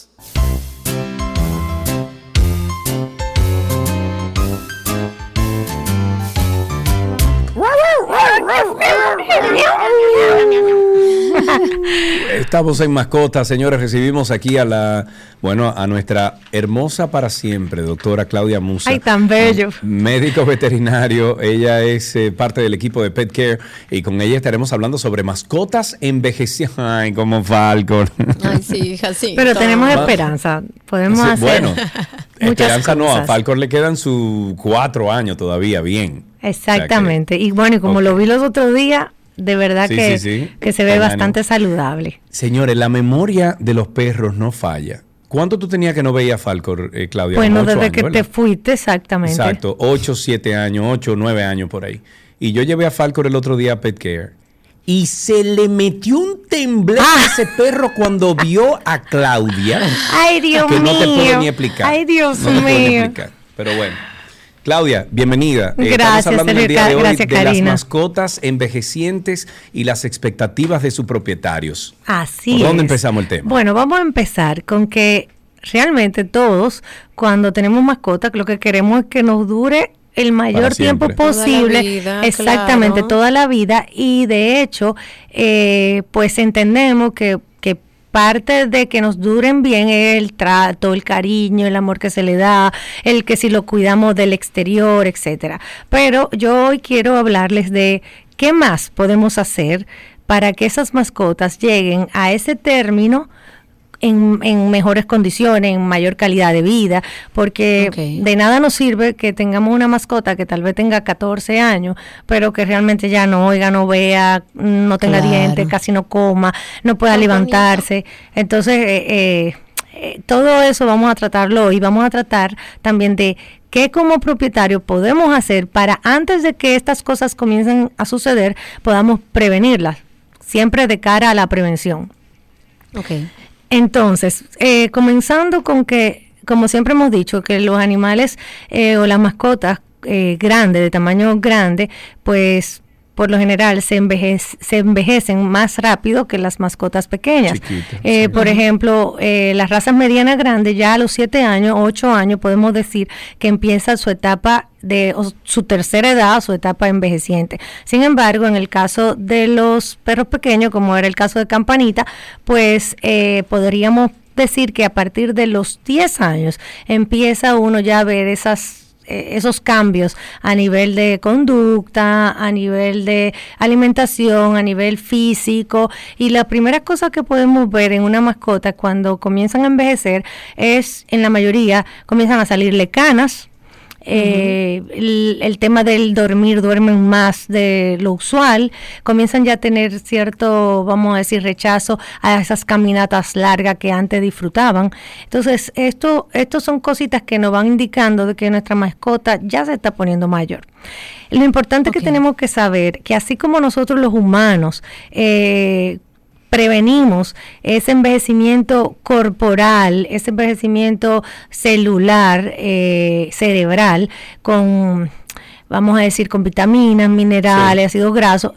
En la- las mascotas es exactamente lo mismo. Y muchas Sí. veces el propietario... Pero, pero, muchas, pero muchas de esas vitaminas y muchos de esos minerales ya están dentro de la alimentación, o sea, en su comida, en la comida que le compramos. ¿Me equivoco? No, así es, pero eh, no todas las mascotas tienen los mismos requerimientos. Y muchas veces pues habría o hay que ayudarles a suplementarle con, con otros, eh, eh, vamos a decir, eh, fibras, eh, lípidos, aminoácidos, proteínas adicionales. Entonces, aparte de que no siempre la cantidad que la mascota necesita comer se la comen, porque si comienzan a tener sus problemas, por ejemplo, dentales, o si hemos estado acostumbrados a darle alguna otra comidita extra, pues siempre pasa que se vienen comiendo su alimento o la proporción que le corresponde, eh, tal vez eh, no completamente en el día, eh, o tal vez la mezclamos con otras cosas, por lo tanto esas esas vitaminas, minerales, ácidos grasos, lípidos, no fueron lo suficiente. Y también todo depende de si esa mascota ya desde una etapa media o temprana empezó a sufrir de algunas condiciones que nos van avisando de que podría ser causa después en una tercera edad de algún fallo a nivel de algún órgano.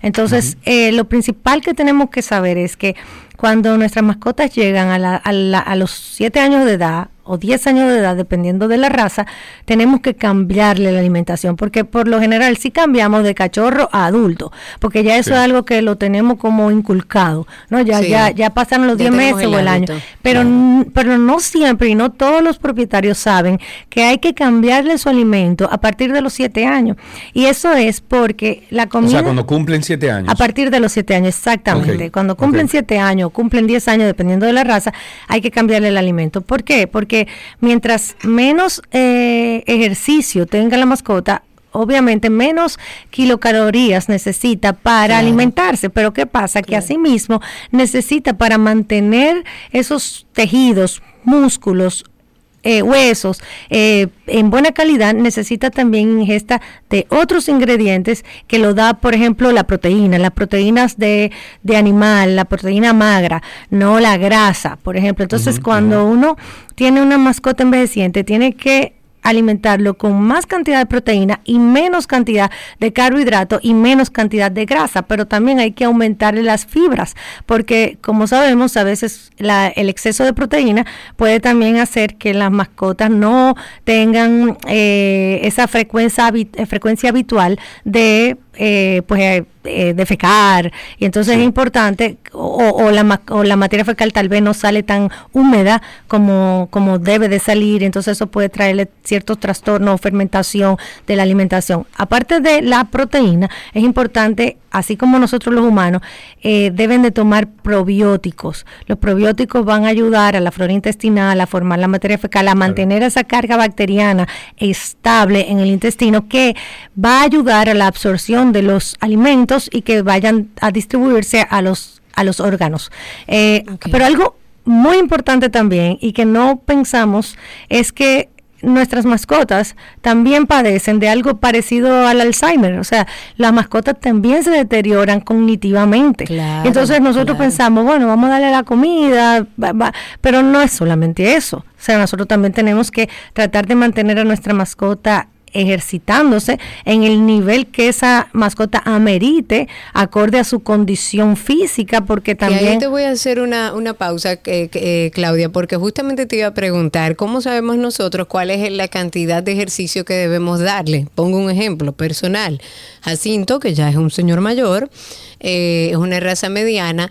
Yo siento que la vuelta que le dábamos habitualmente ya a- antes de llegar ya le está listo. Entonces yo no sé si lo estoy forzando, yo no sé si debería seguir haciendo exactamente la misma ruta o reducirlo un poco ahora que está más viejo. Eh, pues fíjate, él mismo te está hablando.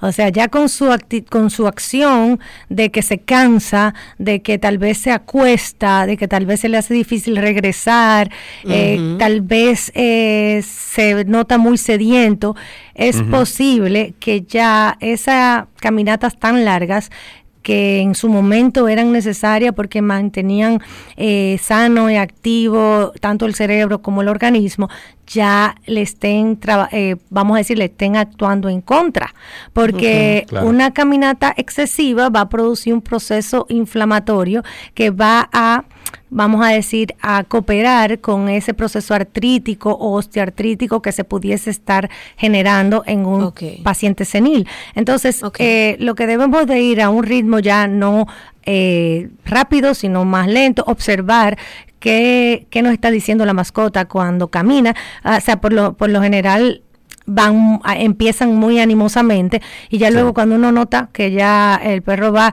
cansado, ya ese es el tiempo que, que uno tiene que recortar. O sea, tal, tal vez esa ida, hacer la ida y vuelta eh, a la mitad. Entonces, eh, para un buen vamos a decir, un buen eh, eh, desarrollo o, o preservar la parte cognitiva, que es una una parte que se deteriora rápido también la mascota. Y por eso vemos mascotas que, que ya por ejemplo tú las llamas y no te ponen atención que tal Sí, vez duermen demasiado que tal vez están desorientados o caminan pegados de la pared. Eh, mu- muchas cosas pueden pueden darse y cuando una un perrito, una mascota ya tiene un daño cognitivo, o sea, una demencia senil o por ejemplo, a veces ladran y no, uno no sabe a lo que están ladrando o, pueden aullar como si tuviesen un lamento o un dolor o una queja y no realmente es, sino más neurológico. Entonces, para esto se necesita eh, pues aminoácidos y dentro de esto están los triptófanos. Estos ayudan y esto se encuentra en la carne también, en la carne Sí. roja y en las aves. Entonces, esto ayuda también a, a, pues mantener esa con esa conexión a nivel de las neuronas y, y esto pues retarda un poco ese proceso degenerativo. Pero también hay fosfolípidos que se necesitan para la parte cognitiva.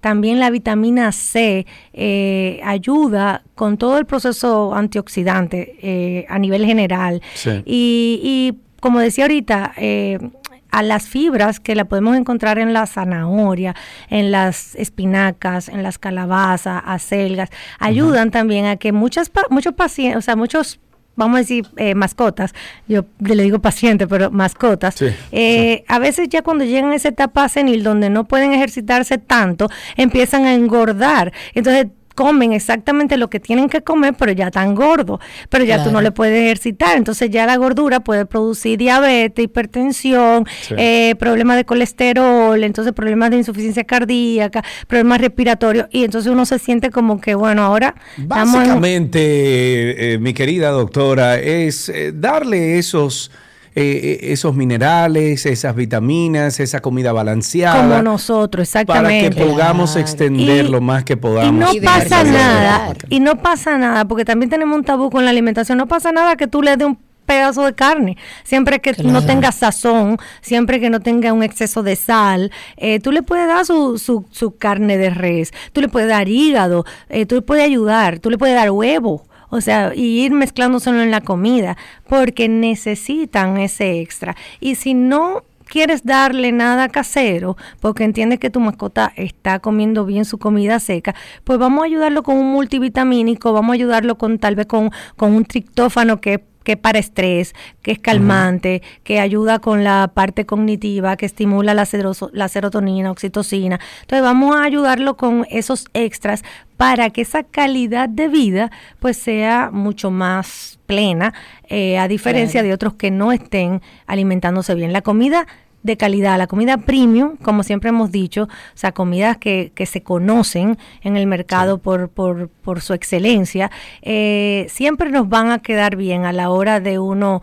eh, pues administrársela a nuestras mascotas, porque son comidas que ya están, eh, vamos a decir, eh, eh, evaluadas en el mercado. Sí, sí. Entonces, Claro. y fíjense cómo dentro de las comidas tenemos una gama de productos, que si para envejecientes, que si para la raza, que si para la, Para de la- todo, la- para, ay, para todo. sobrepeso, que si para, para problemas gastrointestinales, para de todo. renales, cardíacos, hepáticos, etcétera. Entonces, vamos a llevarnos, obviamente, de lo que nos dice, eh, no- o sea, lo que decimos nosotros los veterinarios, y vamos a empezar a incluirle eh, ya sea de una manera natural, con, con alimentos que te- estén ricos en esos aminoácidos, esos lípidos, esas, esas proteínas que necesitan de más, o en la alimentación, pero vamos a ponerle ojo a esto. Otra cosa es también entretenerlos, y para entretenerlos existen juegos que son juegos inteligentes, donde el- la mascota no queda en ocio y, y esto porque fíjense la gente cuando se retira muchas veces y no tiene un propósito de vida una motivación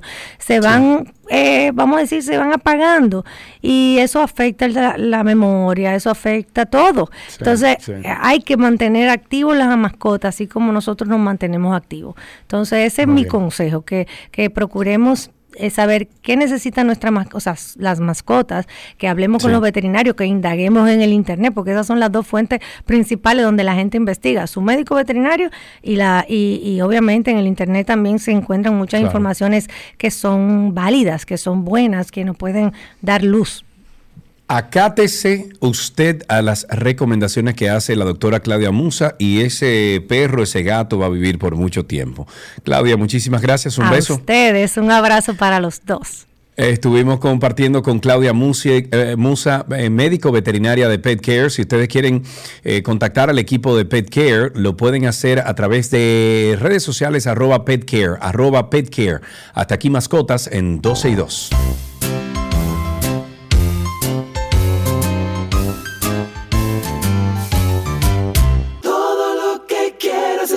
Está en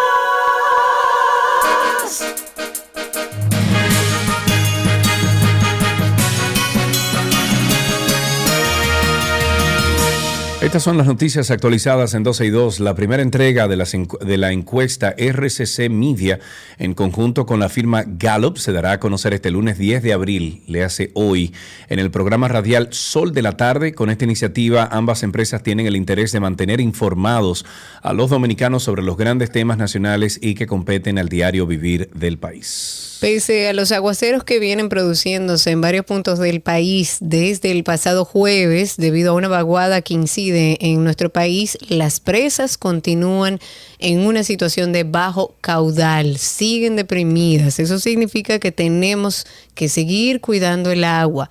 Las aguas eh, caídas en las cuencas hidrográficas no han tenido una incide- incidencia significativa para que las presas y sus embalses aumenten el caudal. Por ejemplo, la presa de Valdesia Las Varillas, que el pasado jueves se mantenía en la cota de 139.57 metros sobre el nivel del mar, para ayer domingo se ubicaba en 139.29 con una entrada de 10.34 metros cúbicos por segundo.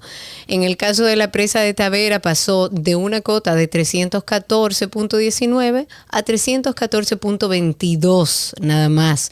Eh, también eh, Atillo bajó su nivel de la cota de 80.30 el jueves a 80.21 en el día de ayer, aunque ha aumentado su caudal de entrada entre sábado y domingo. La realidad y en general, para no ser tan técnicos, es que las lluvias que ocurrieron desde el jueves no significa que ya no tenemos una situación de sequía y de mm, control del agua. Tenemos que seguir eh, siendo conscientes a la hora de utilizar este preciado líquido. En otra noticia, la ministra de la Mujer, Mayra Jiménez, exigió al Ministerio Público eh, abrir una investigación exhaustiva acerca del crimen cometido por Jensi Graciano Cepeda contra la comunicadora Chantal Jiménez y pidió una explicación pública de lo ocurrido. Ella dijo, y cito, lo ocurrido debe tener una explicación pública porque es necesario que las mujeres se sientan seguras y confiadas en las instituciones al denunciar los hechos de violencia en su contra.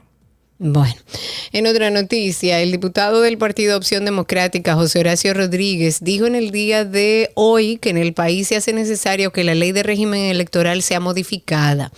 Él hizo este señalamiento al referirse al tema donde varios congresistas se han visto involucrados en casos de corrupción y entiende que los partidos que están comprometidos en luchar contra la corrupción no pueden presentar candidatos que estén asociados a escándalos de este tipo y es lógico. El congresista dijo que lamenta que los partidos políticos tradicionales presenten candidatos basados en la cantidad de dinero que estos tienen para invertir en las campañas electorales y no basados en los intereses de toda la nación. En otro, otra noticia, de acuerdo al boletín consol- consolidado del Centro de Operaciones de Emergencias, en este asueto de Semana Santa, la Dirección General de, bueno, el DGCET realizó 11.863 fiscalizaciones por distintas faltas a la ley 6317. Yo voy a decir algo en cuanto a eso. Es un abuso lo que están cometiendo los agentes de la DGCET en la carretera del Coral. Es un abuso, es un asedio. Tú Sí, vas a asedio, sí. 100 kilómetros por hora, que es lo que dice la ley, y te paran como quiera y te dicen, no, usted iba a 105, yo lo tengo aquí, usted iba a 105. Ayer viniendo de Casa de Campo a Punta Cana, a mí me pararon tres veces, Karina, en un tramo de, de 20, de 30 minutos, de, de- de- o sea, 30 minutos de carretera. Y yo iba a 100 porque lo medí a 100. Puse el cruise control a 100. El Waze decía que yo venía a 100 y me pararon tres veces. No, te, dice aquí que usted venía a 105. ¿Y en el coral son 100 o son 80? Son 100. Yo creo- En el coral son 100, Ah, sí. Son 100. Entonces es un asedio. Yo se lo dije al último, yo me fui en una y, y peleé. Se le dijo, Carlos, espérate. Digo, coño, pero es que usted, o sea, no puede ser que uno ande en ley a 100 kilómetros por hora y ustedes nada más por buscarse lo suyo, paren a Corrija la uno. mala palabra, corrija la mala palabra. Seguimos. La segunda sala penal de la Suprema Corte de Justicia anuló la condena de cinco años de prisión que fue dictada en contra del, del empresario ítalo-canadiense Antonio Carbone. Él había sido acusado de falsificar los registros mercantiles de Dream Casinos Corporation, supuestamente con el fin de apropiarse de la empresa. El tribunal, que fue presidido por Francisco Jerez, em, tras acoger un recurso de casación, ordenó la celebración de un nuevo juicio, iniciando desde cero el proceso penal seguido en contra de este imputado. Los jueces, en su decisión, anularon la sentencia que fue dictada por la segunda sala penal del distrito el 26 de mayo de 2020, mediante la cual condenaba además al pago de dos indemnizaciones que ascendían a 20 millones de dólares al empresario ítalo-canadiense Antonio Carbone. Al acoger un recurso de apelación que fue presentado en contra de la decisión del cuarto tribunal colegiado que descargó al empresario, decidió emitir su propia sentencia condenando a este señor, apellido Carbone, a cinco años de cárcel y al pago de dos indemnizaciones de 5 y 20 millones de dólares. El ministro de Educación, Ángel Hernández, denunció que en un almacén de la institución hay 94 mil libros de ciencias sociales que fueron retirados de las aulas por desnaturalizar la historia dominicana. En un mensaje publicado en su cuenta de Twitter, Hernández dijo que ese material didáctico fue pagado con recursos del 4%, sin embargo, dijo que no hubo penalidad para la editora que cometió la acción. Oye, qué lindo. Qué barbaridad. Dejemos este aquí las noticias actualizadas.